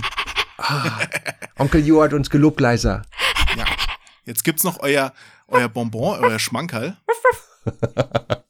Ich lese euch nämlich noch ein Märchen vor. Oh ja. Dazu, im Moment muss ich aber erstmal Licht hier anmachen, weil es ist inzwischen schon so dunkel hier, äh, dass ich gar nichts mehr sehe. Das ist der Winter. Ich hoffe, es wird bald Frühling. Okay, und wir machen den Bob Andrews. Ah, das ist ja interessant. Spannend. Oh. Spannend. Ah. Das machen wir jetzt die ganze Zeit, während du vorliest. Ja, bitte, komm, das machen wir. Ziehen's richtig Das ist durch. okay. Ich, ich hab's diesmal auch nicht selbst geschrieben, Jenny. Also, Oh. ich hab dir aber wieder was mit dem Ungeheuer rausgesucht. Aber Yeah. ihr könnt gerne so viele Geräusche machen, wie ihr möchtet. Yay. Das Märchen diesmal heißt Der Knabe und das Ungeheuer. Oh. Super. In einer Gegend Ostafrikas, die von den Maasai bewohnt wird, lebte einst ein grässliches Ungeheuer, das alles Vieh und alle Menschen fraß. Nur ein kleiner Knabe konnte sich verstecken und blieb am Leben. Er verzehrte die Vorräte, die er in den verlassenen Hütten fand, und wuchs heran. Doch je größer der Knabe wurde, desto trauriger war er wegen seiner Einsamkeit, denn er wagte nicht, die Hütten zu verlassen, um nicht dem Ungeheuer zu begegnen. Mhm. Allmählich dachte er, vor lauter Einsamkeit und Langeweile sterben zu müssen, da entschloss er sich, den Kampf mit dem Ungeheuer zu wagen. Das ist ja interessant. Vernünftig. Er machte sich einen Bogen und Pfeile und trat aus dem Gral heraus. Aber Hoffentlich schafft er es. weit und breit war kein Ungeheuer zu sehen. Oh Gott. Da stieg er auf einen dürren Baum und entzündete an seiner Spitze ein Feuer. Sogleich kam das Ungeheuer herbei und sah den Knaben auf dem Baum sitzen. Es schnaufte. Ich lasse jetzt extra eine lange Pause, damit ihr schnaufen Ich hab könnt. geschnauft. Es schnaufte. Was ist das für ein Schnaufen? Das war gut, das war gut. Oh. Stellte sich auf die Hinterbeine und versuchte, den Knaben zu ergreifen.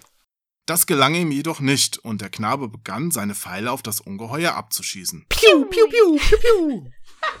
Das war jetzt die Laserpistole, aber ja. Nee, das, war, das waren die sehr, sehr schnellen Gummipfeile. Das aber schnaufte abermals und brummte bloß. Ach, was sind die Bremsen heute lästig. Denn die Pfeile konnten seine dicke Haut nicht durchdringen. Oh. Der Knabe kletterte höher auf den Baum, das Feuer fraß sich nach abwärts, so dass ihm bald Angst und Bange wurde. Ui. Dazu schüttelte das Ungeheuer nun den Baum hin und her und wollte ihn ausreißen. Oh nein. Auf einmal Ui, ui, gaben die ui. Wurzeln, die auch schon dürr waren, nach, der Baum fiel um, traf das Ungeheuer gerade auf den Kopf und erschlug es. Der Knabe wurde in das Gras geschleudert und blieb bis auf ein paar Schrammen unverletzt. Oh, er Gott sei besah das Ungeheuer von allen Seiten und dachte schließlich, er könnte sich aus seinem Fleisch eine fette Suppe kochen. Mm, lecker, lecker, lecker, lecker. Als er aber den Bauch des Ungeheuers aufschnitt, sprangen alle Menschen und alles Vieh heraus, die vor dem gefressen worden waren. Sie lobten ihren Retter und machten ihn zum König. Yay! Ich bin der König. Der König herrschte weise und gerecht, belohnte die Guten und bestrafte die Bösen. Hier du ein und alles. Volk war damit zufrieden. Nur einer, der gerne stahl und deshalb schon des Öfteren bestraft worden war, maulte immer zu. Im Bauch des Ungeheuers war es viel besser. Ich brauchte nicht zu arbeiten, hatte immer zu essen, und wenn ich etwas stahl, war niemand da, der mich bestrafen konnte. Ich will wiederum in den Bauch des Ungeheuers zurückkehren. Der König muss mir dazu verhelfen. Der Dieb ist mir sympathisch. Alter. Ja. Er ist ein Dieb. Das Volk, das Volk hörte seine Reden und fing bald an, sie nachzuplappern. Ja, richtig so. Was man halt so tut. Richtig so. Der Dieb ist mir sympathisch. Schließlich wollten alle in den Bauch des Ungeheuers zurückkehren, traten vor den König und verlangten, er solle dies zustande bringen. Tu es, tu es, tu es. Du hast uns aus dem Bauche des Ungeheuers herausgenommen, also verhelf uns jetzt wieder hinein, sagten sie. Genau. Über so es. viel Dummheit und Undankbarkeit war der König sehr traurig und dachte nach, wie er das Volk von seinem unsinnigen Verlangen abbringen könnte. Dum, dum, dum, dum, dum, Schließlich sagte er seinen Untertanen, sie möchten nur noch ein wenig Geduld haben, dann würde er ihnen ihren Wunsch erfüllen. Auf Geheiß des Königs bauten seine Diener ein Tabakfeld an, das bald die schönsten Tabakpflanzen trug. Das Volk bestaunte die saftigen Blätter, doch eines Tages stahl jener Mann, der als erster in den Bauch des Ungeheuers zurückkehren wollte, ein Blatt und begann es mit großem Appetit zu zerkauen. In diesem Augenblick ergriffen ihn die Diener des Königs und brachten ihn auf den Dorfplatz, wo sich bereits der König und alles Volk eingefunden hatte. Der König sprach zu dem Dieb. Wenn du imstande bist, das Blatt wieder an die Staude zu bringen, werde ich dich, das ganze Volk und all euer Vieh in den Bauch des Ungeheuers zurückversetzen. Ja, das schafft der Dieb bestimmt. Ja, der Dieb dachte, dass das doch gar nicht so schwer sein könnte, aber was er auch versuchte, es war umsonst. Was? Da verstand das Volk die Lehre des Königs, lobte seine Weisheit und lebte fortan in Frieden. Schiebung! Stop the count! Hooray! Hooray! Das war's. Wunderschön. Ich bin nicht zufrieden, dass der Dieb nicht gewonnen hat. Freut dich das, obwohl du dich so mit ihm identifizieren konntest? Nein, gar nicht. Ich bin nicht zufrieden. So, so, so gar nicht. Ach so, nicht zufrieden. Nicht, das nicht, nicht habe ich nein, wieder nein, nein. freudscherweise überhört. Ja, okay. Ach, schön, dass es dir gefallen hat, Paul. Okay, auflegen. Tschüss. So war das doch, oder? Aber ich finde, das ist schon eine Botschaft, die auch in der heutigen Zeit durchaus Relevanz besitzt. Esst keine Tabakblätter. Genau, Rauchen ist ungesund. Und nun zurück zu Lück. In diesem Sinne, nochmals danke. Es hat mich wirklich sehr gefreut, mit euch zu quatschen und wie schon vorhin gesagt, gerne wieder. Ja, vielen Dank. War mir eine Ehre, hier sein zu dürfen. So schön wie immer. Du bist der beste Onkel Jo. Oh, Total super, Onkel Jo. ja. Wir mögen dich, Onkel Jo. Moment. Ja, ja. Meine Hausaufgabe hat früher auch immer der Hund gefressen. Tschüss, Onkel Also, Jo. macht's gut. Tschüss. Tschüss. Ich bin vollkommen, vollkommen